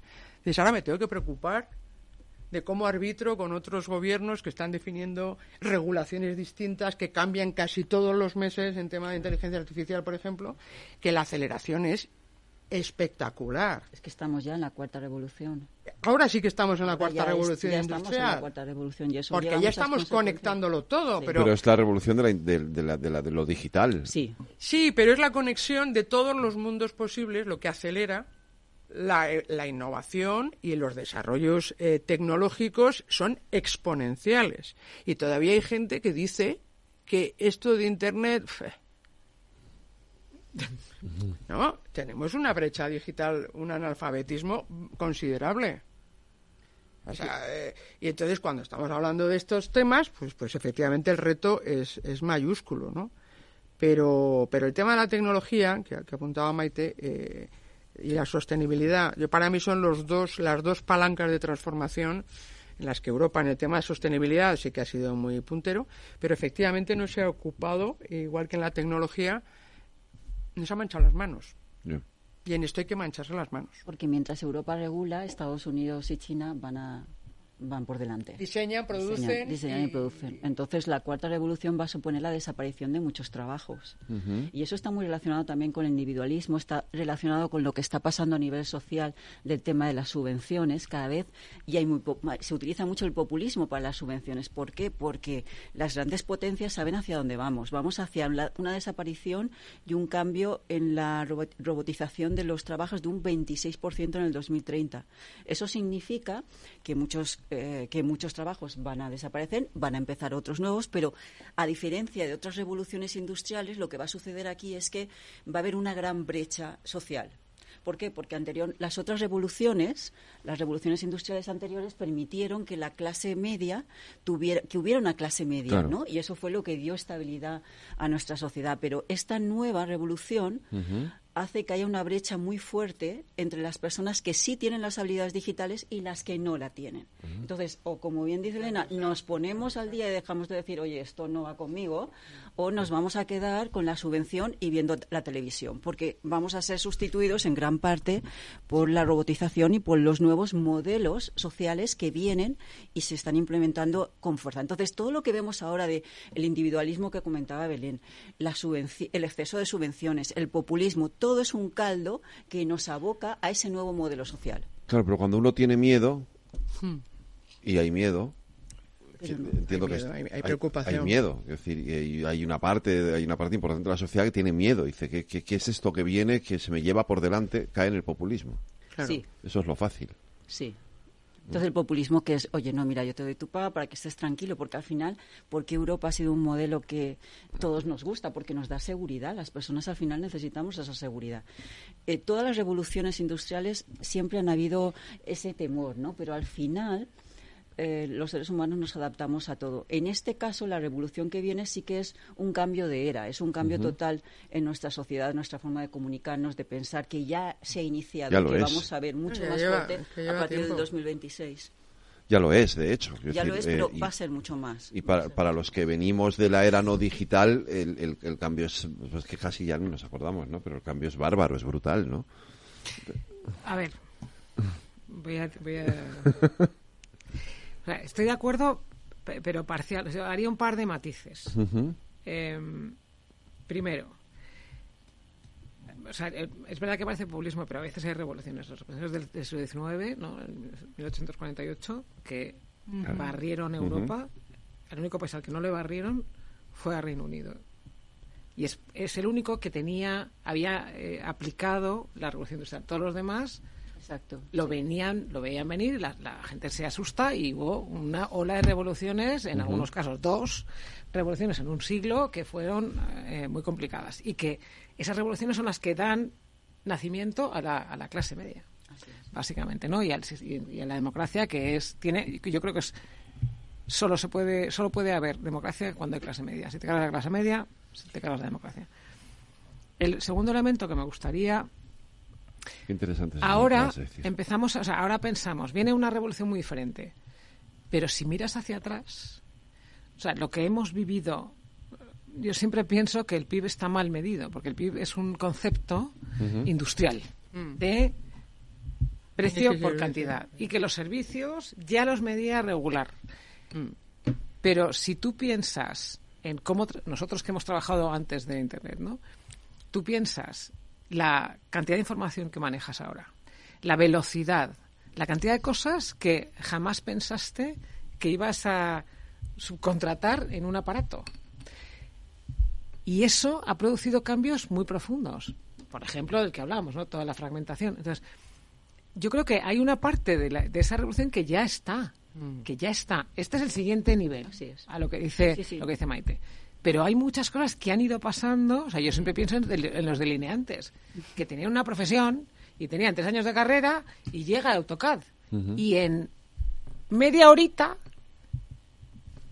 desaparecen, porque no tiene ningún sentido. O sea, que hemos vivido cómo ha habido profesiones enteras no sé, las, eh, bueno, o sectores, las agencias de viaje. Todo, está bien. O sea que no es, llevamos varios años, ¿no? Desde, el año 2005, que empieza a haber no, unas auténticas olas que se llevan por delante al sector de medios de comunicación. Por este, ejemplo, bueno, eso, es absoluto, vamos. Al sector de la música, por ejemplo, a las agencias de... O sea, te empiezas a hacer la lista y tienes una lista que no está mal, ¿eh? ¿Hemos pasado de la globalización a la individualización? Pues a mí eso me pasa. Vamos a ver, volviendo al tema de identidad que decía Maite, es cierto que no, o sea, se están rompiendo las entidades comunes y, tiene, y la gente busca identidades en subgrupos, ¿vale? Em, ahora, a mí, una cosa que me, me, llama mucho la atención es, estamos hablando de fragmentación en el mundo comercial y financiero, sí. y sin embargo, la globalización de los datos no solo no se reduce, sino que aumenta. aumenta. Es decir, aquí hay un sector, que es, por cierto, el que dije el mundo, ¿no? que es, es la cloud, que además los, casualmente los poderes de cloud son los que están trayendo la inteligencia artificial, porque son los que tienen los datos, ¿no? Que son globales. Si no son globales, son casi globales. Casi globales. Casi globales. Pero bueno, hay otro que no es global, pero son 1.700 millones, que no está mal. Sí, sí, pero... entonces tú tienes... Entonces estamos en un momento en el que, em, escuchando por ejemplo esto del Telegraph, la reflexión era si los flujos financieros no tienen que ser eh, fragmentados y yo pensaba y Facebook y Google y Apple o sea estamos en, en una situación en la que es muy curiosa porque es una individualización en grupúsculos muy pequeños socialmente sometidos a un sistema tecnológico que es global. Y donde se choca es en el nivel nacional. Entonces a mí eso me llama mucho la atención. es que cuando más divides, más puedes controlar. No, claro. Y esa es la clave. ¿Cómo controlas 8.000 millones de personas que en el 2050 seremos casi 10.000 millones, seremos 9.000 y pico millones? Entonces, la manera es precisamente mm, la individualización y el control. Bueno, pues que ese es el propio fenómeno de la digitalización. La digitalización lo que te permite es convertir lo físico en, dato que fluye eh, y te desmaterializa, pero también te desintermedia, porque, eh, y eso es lo que ha pasado en casi todos los sectores, ¿no? Ha desintermediado o ha roto la cadena de intermediación, de interlocución habitual entre actores físicos. Entonces, al producir esa desintermediación, efectivamente tienes eh, un montón de personas que se convierten en datos y a los que vas suministrando cosas nuevas y diferentes. Entonces, yo creo que al igual que en el periodismo, por eso de que ya nos queda poco, ¿no? Eh, no, eh, ahora todo el mundo informa, desinforma, etcétera pero mm, al final... Esta, es nuestra gran desgracia de los sí, pero al final vas a tener que buscar una fórmula, y con eso voy a intentar hacer una propuesta, ¿no? que es eh, de reintermediar con eh, un cierto criterio. Yo por eso creo que la democracia eh, sigue siendo el régimen más sólido en la toma de decisiones. Lo que no hemos sido es eh, buenos en hacerlo ágil y eficiente, y por eso China, con razón, dice, pues es que sois un poco ineficientes y caros y además, eh, en fin, eh, lo importante es la comunidad y no el individuo. Yo sigo pensando, soy profundamente liberal en el concepto clásico, que la fuerza de individuos que cooperan, colaboran y ofrecen lo mejor de sí mismos para un bien común no tiene parangón con otro tipo de organizaciones, no desde luego con la decisión de tres o cuatro, por muy listos que sean. Eh, entre otras cosas porque lo asumes como parte de tu, de tu labor, ¿no? Pero eh, a lo que iba, eh, la democracia tienes que rendir cuentas, tienes que explicar, tienes que ser transparente, porque tú decías, Belén, con el tema del PIB, pero yo es que mm, es difícil creer determinada información de países autoritarios cuando no hay transparencia en la obtención de la información y no hay rendición de cuentas. Entonces, eh, creo que es necesaria una reintermediación. Yo estoy más de acuerdo contigo que con otras tesis, que es verdad que dice, no, la globalización se, se transforma y sigue aumentando el comercio de, bienes, en este caso servicios también digitales, pero sí que hay una fragmentación, inevitablemente. Eh, yo creo que esto se rompió, y por eso mencionaba el dato de cuando entró la China en la OMC. Cuando permitimos, permitimos el libre comercio eh, a una costa de que no se cumplieran las mismas reglas en todos los territorios.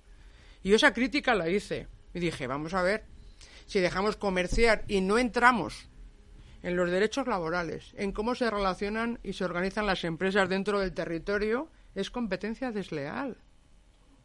Y esa competencia desleal se ha llevado los trabajos, que ese es un discurso un poquito trampista, pero es verdad que se han llevado trabajos a lo que se ha convertido en una fábrica eh, mundial, como es el caso de China, eh, y, eh, digamos, con, competencia desleal. Como no nos vamos a poner de acuerdo en unas reglas comunes, siento decirlo, lo veo muy difícil. Eh, o no ahora, a lo mejor en el 2030 o en el 2060, mm, eh, para seguir a, homologar los plazos chinos, ¿no? A lo mejor llegamos de acuerdo en, nos ponemos de acuerdo en determinadas reglas, pero los valores, los principios que subyacen en nuestra cultura no son compatibles en una negociación asimétrica. No, es que no son compatibles.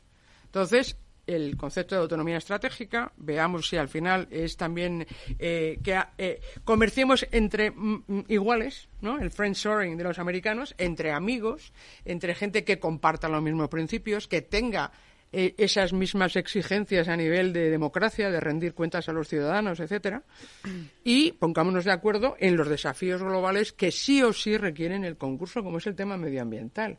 Pero China siempre ha defendido, es el defensor del multilateralismo, porque a China le interesa el libre comercio. Si se le acaba el libre comercio, se le acaba su necesidad de eh, dar, eh, cubrir las necesidades básicas de 1.300 millones de, chinos. Por mucho que la comunidad esté por encima de los individuos, mm, esto es así.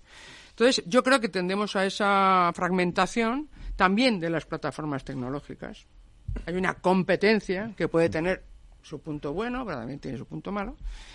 Eh, y creo que ahí sí que es preciso rearmar lo que es para nosotros importante. Yo creo que en Europa es así hay una cierta distancia con Estados Unidos en estos momentos. Y yo creo que en ese sentido el 2004, por ir a lo muy concreto, es un año muy complejo por lo que tú apuntabas, Maite, y es, no son solo que diga 700 y pico elecciones, es que es más de la, más de la mitad de la población mundial va a estar votando. Taiwán este sábado, como apuntabas. Este sábado votan en Taiwán. Si sale un nacionalista podemos tener un problema.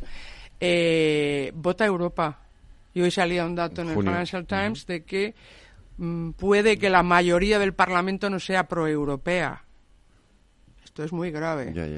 Y en noviembre puede ganar con alta probabilidad Trump, que lo único que está de acuerdo es que China es el enemigo a batir, pero está dispuesto a transaccionar si le conviene.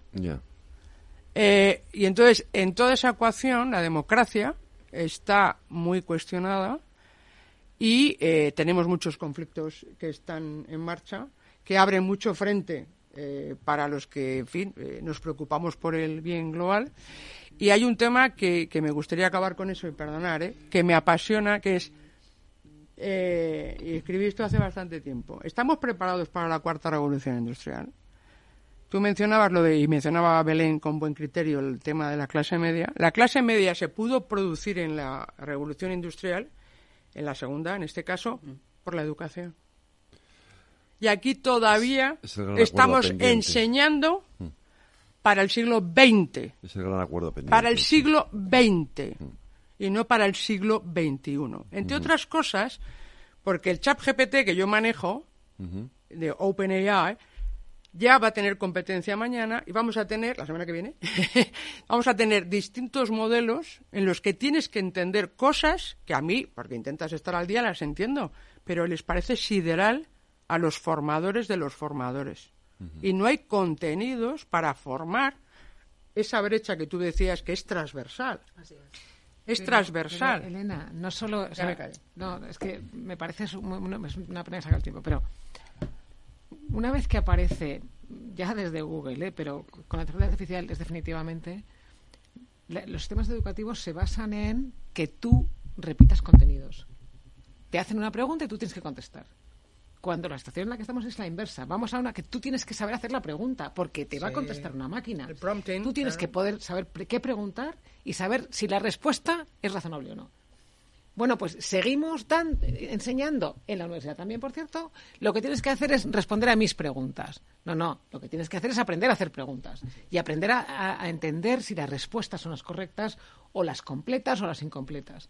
Entonces, no solo es que la metodología es una metodología de la imprenta. Claro, por eso te digo, estamos para el siglo XX o, el siglo XIX, efectivamente. Es la metodología de la imprenta. Pero no para el siglo XXI. Tenemos cuatro años para ponernos las pilas. ¿Por qué cuatro años? ¿Por qué cuatro años? 2030 es eh, lo que os he comentado, que el 26% va a estar robotizado, así que en Europa. Entonces eso significa... Vale, pero ¿cuál, cuál, es la parte positiva de todo esto? Hombre, o sea, si realmente aprender a hacer preguntas me parece mucho más interesante que saberte eh, un contenido que por definición es limitado. sí, porque hacer, saber hacer preguntas no, es solamente saber hacer la pregunta. claro, es saber qué contenidos le tienes que aportar para que la pregunta sea y la respuesta sea la correcta. Es que no, es muy difícil hacer preguntas. No, no, no, ¿eh? no, no, está la pregunta, Belén, pero si, la respuesta es, la, aceptable. Esto, pero que esta segunda parte, la inteligencia artificial generativa está programada precisamente para generar contenidos no necesariamente ciertos. efectivamente. Por eso pienso o no? que ese criterio, eso por eso los periodistas, eh, hay que tener esa capacidad de curar la información, de editarla, de contrastar.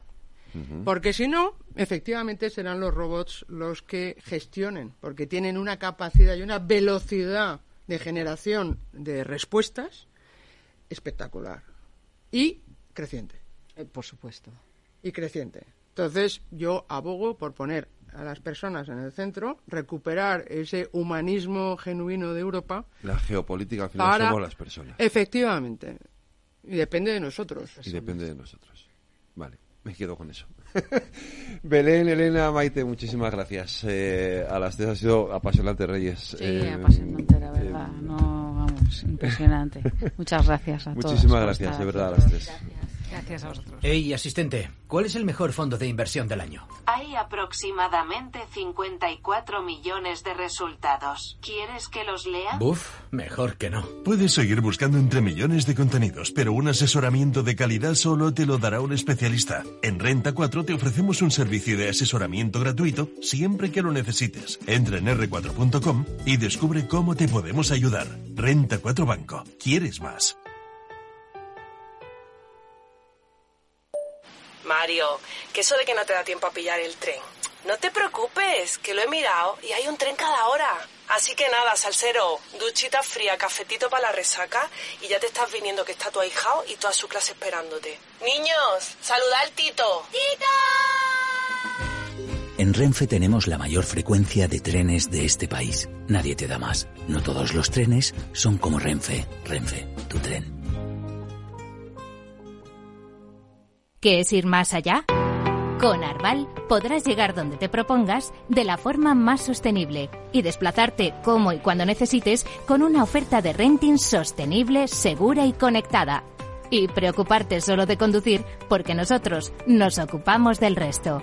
Arval, la transición energética arranca aquí. Más información en arval.es.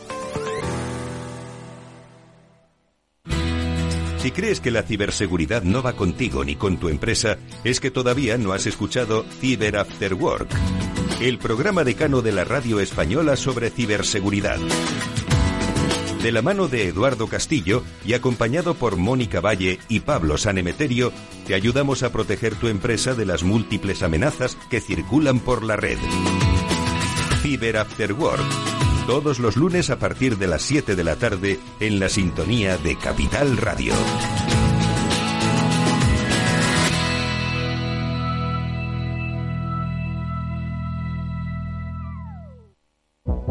El 28 de octubre de 2021 hubo un acontecimiento que lo cambiaría todo. Metaverse. The metaverse. The metaverse. The metaverse. The metaverse. The metaverse.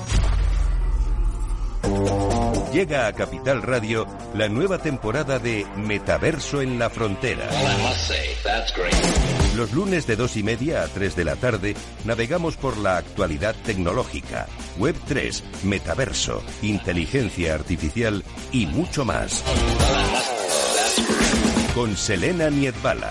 No te lo puedes perder, porque lo que pasa en el metaverso... Se queda en el metaverso. Industria, seguridad, tecnología, aeronáutica, innovación, empleo de calidad, defensa. Hablemos de defensa y seguridad, el primer programa de radio que da voz a la industria nacional de defensa. Los miércoles a partir de las tres y media de la tarde, hablemos de defensa y seguridad con Laura Blanco, de la mano de IDS.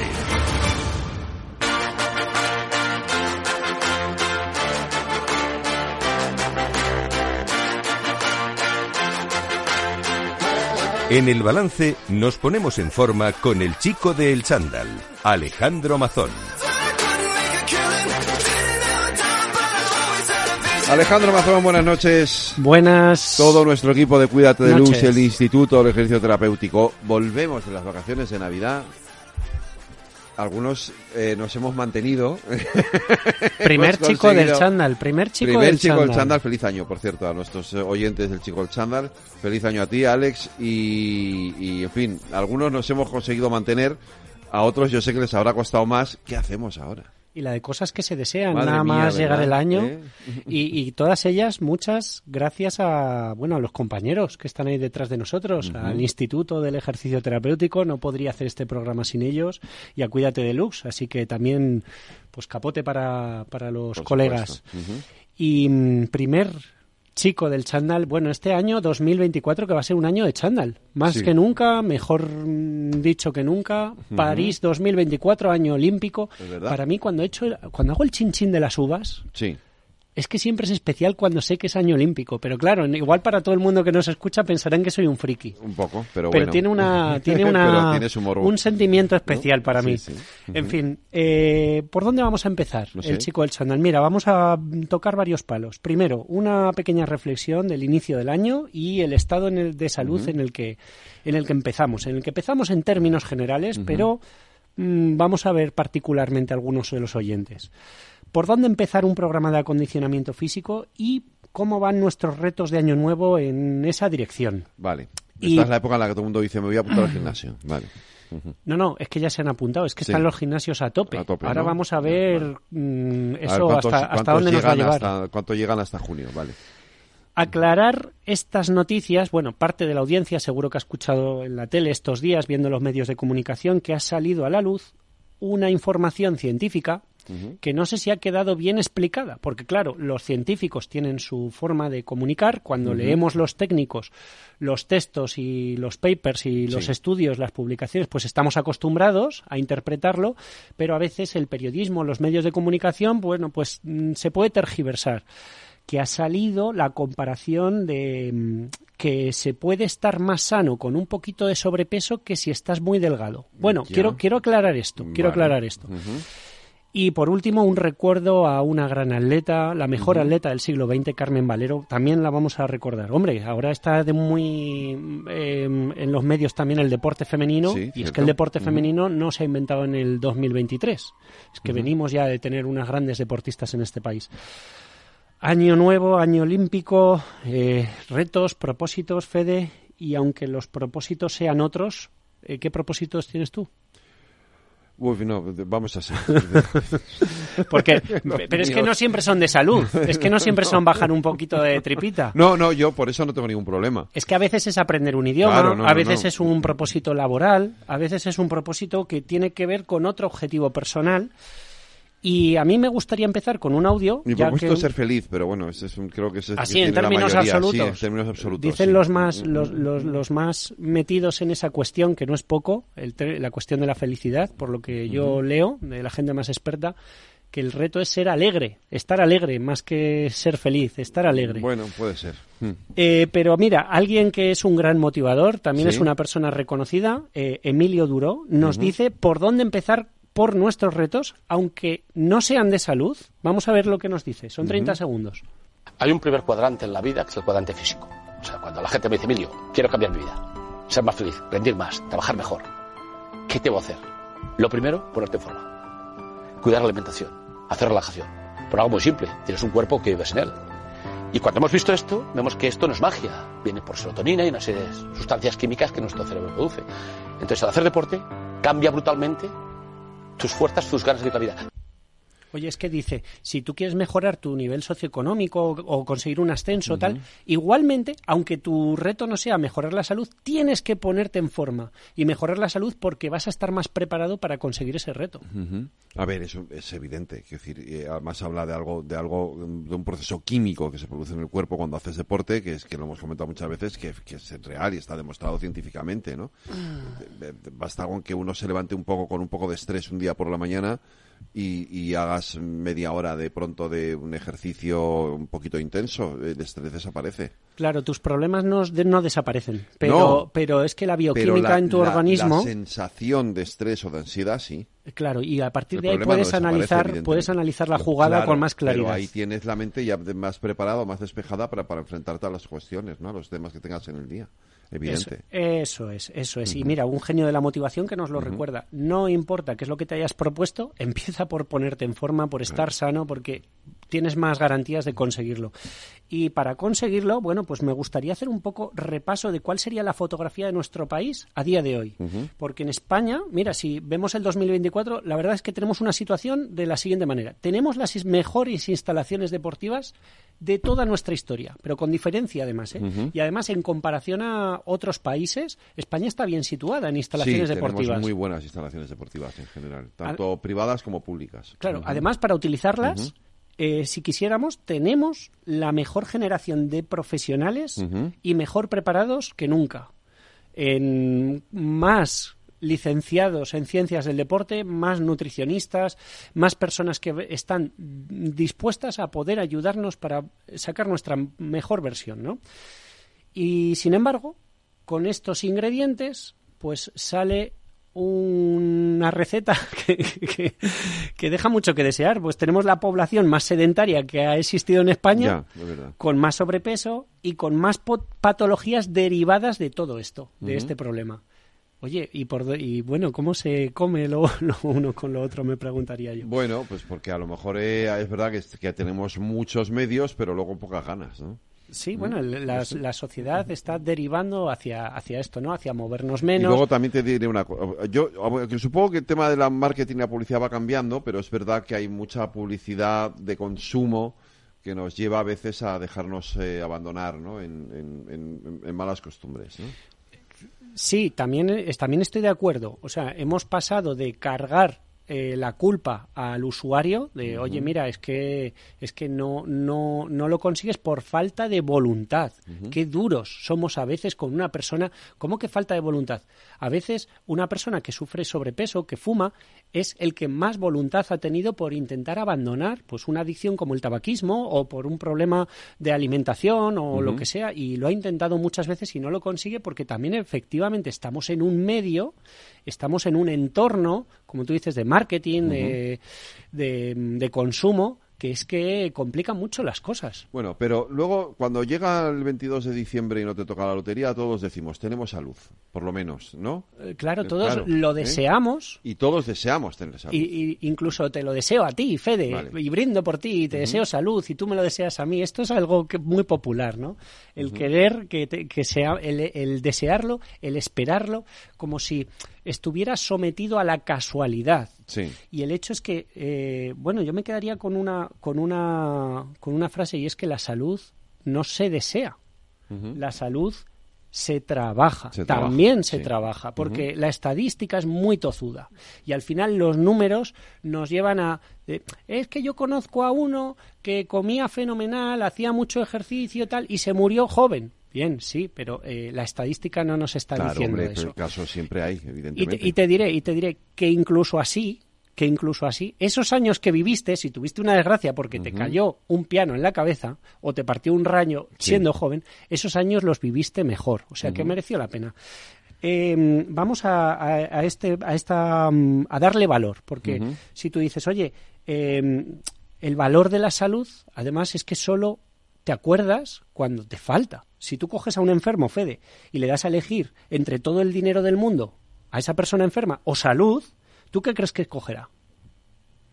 Salud. Eh, no tendrá ninguna duda. Es que todo se antepone cuando te falta la salud, ¿no?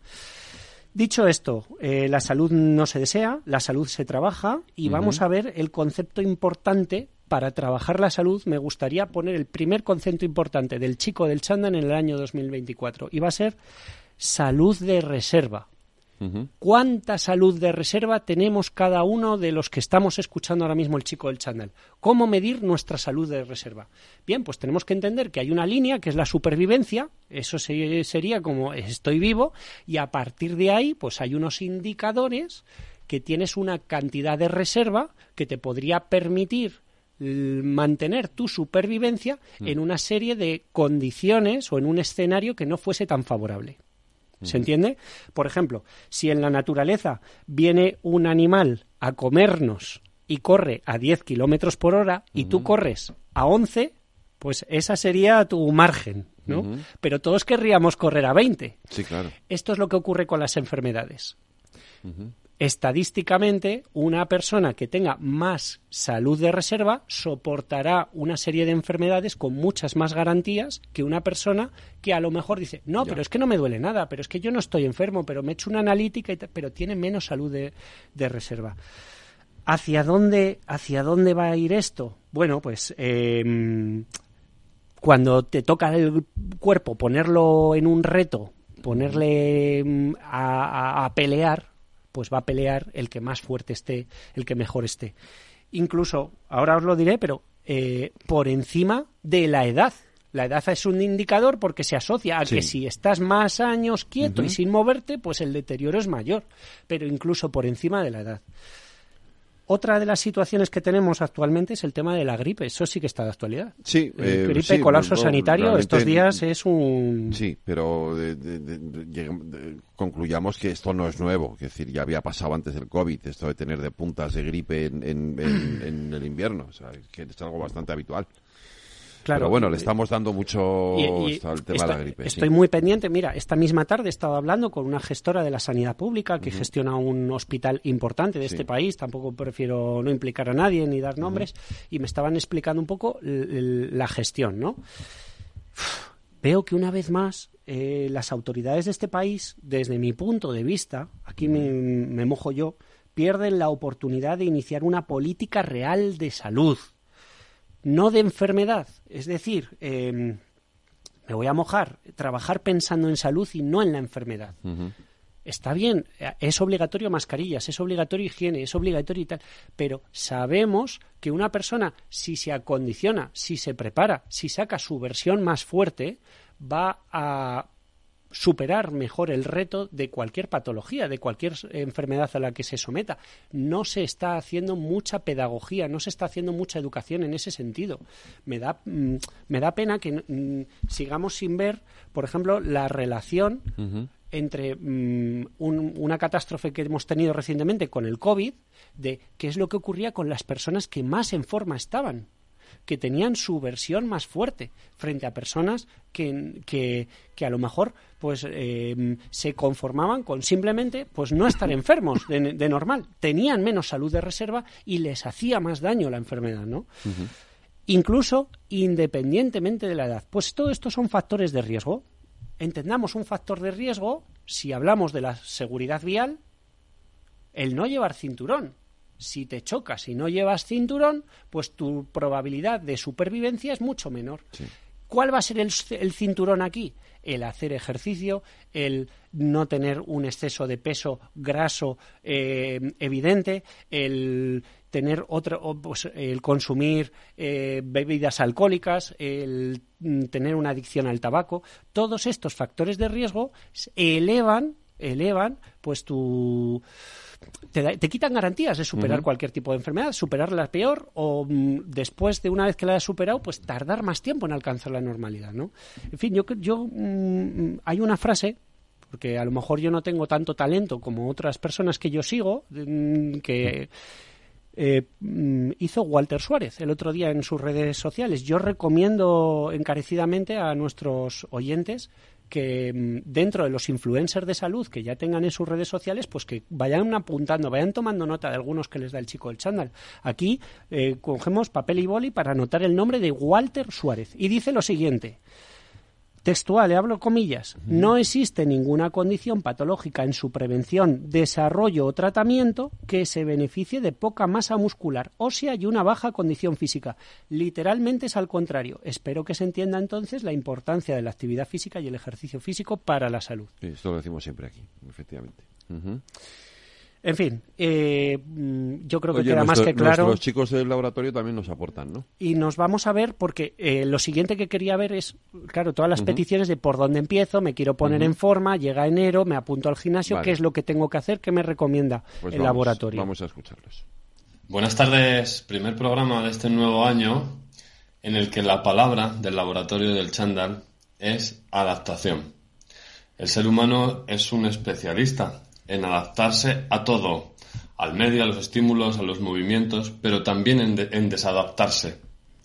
Entonces, si también es especialista en ello, si hemos pasado una etapa de descanso, de merecido descanso, y de, estar con la familia y de alimentarnos, pero muy bien, es muy probable que nuestro cuerpo se haya desadaptado. Entonces ahora, para volver a ponernos en marcha, lo que recomendamos los profesionales de actividad física es que sea una puesta en marcha progresiva. De la misma manera, lo hemos comentado en otros programas que el ser humano en ocasiones se parece mucho a un coche. No sería justo pasar al coche de 0 a 100 en un segundo. Con el ser humano igual. Ponte en manos de profesionales siempre, no dejes eh, tu actividad física, tu movimiento en manos de cualquiera.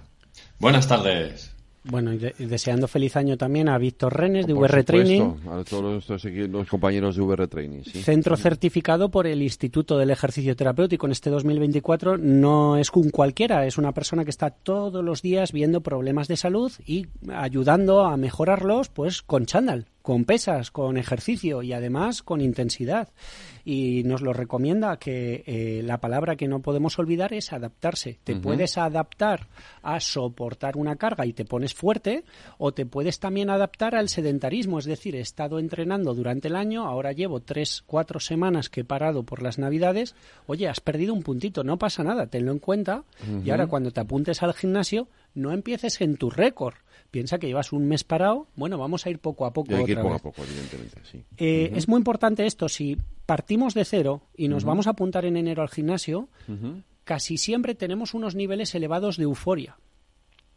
Y nuestro comportamiento deportivo, eh, nuestra forma de entrenar, posiblemente se ve alterada por esos niveles elevados de euforia, por nuestra, por un factor psicológico, ¿no?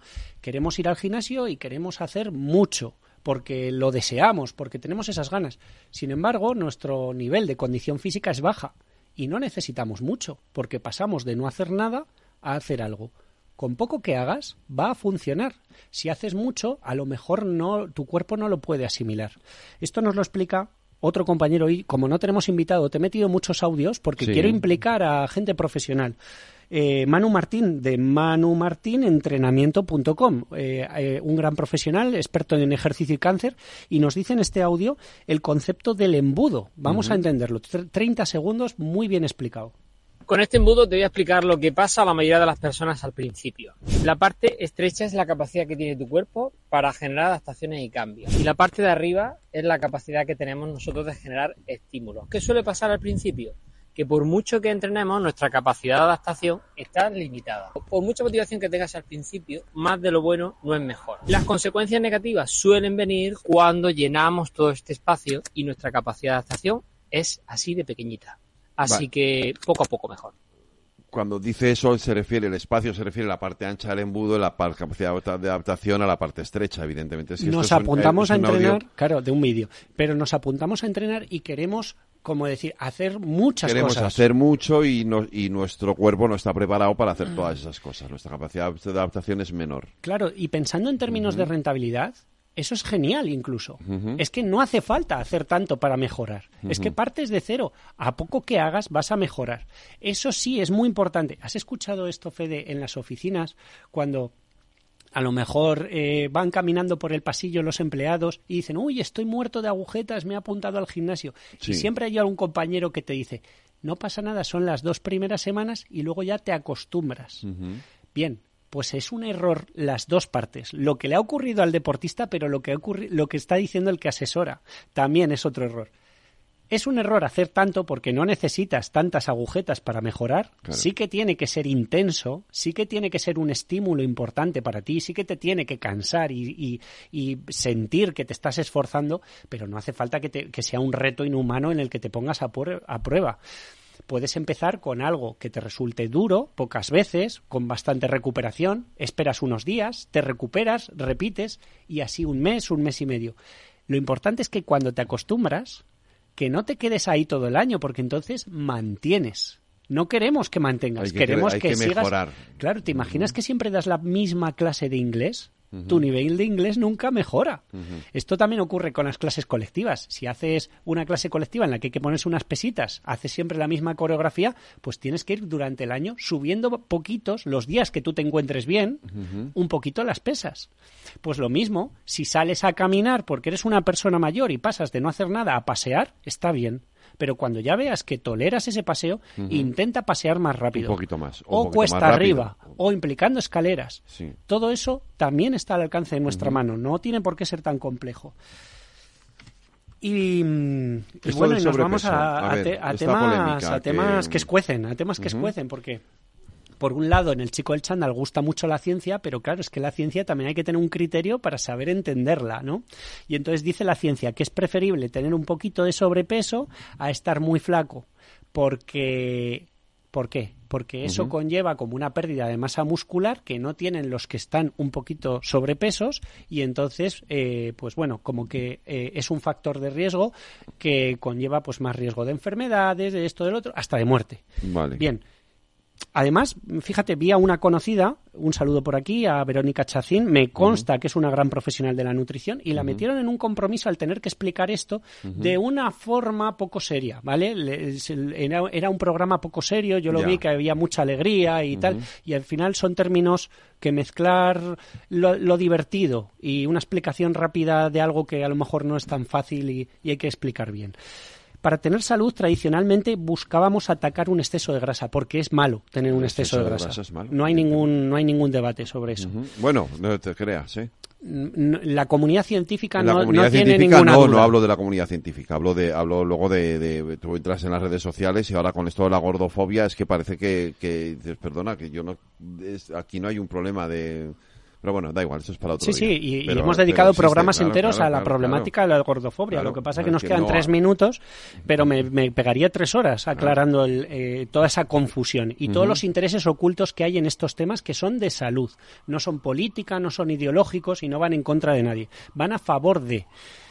Eh, entonces, el exceso de grasa es malo, siempre y llevar una visión excesivamente, se ha llevado una visión excesivamente pesocentrista, todo basado en los kilos. Eh, esto nos ha llevado al lado opuesto y mm, nos ha hecho olvidar la composición corporal, ¿vale?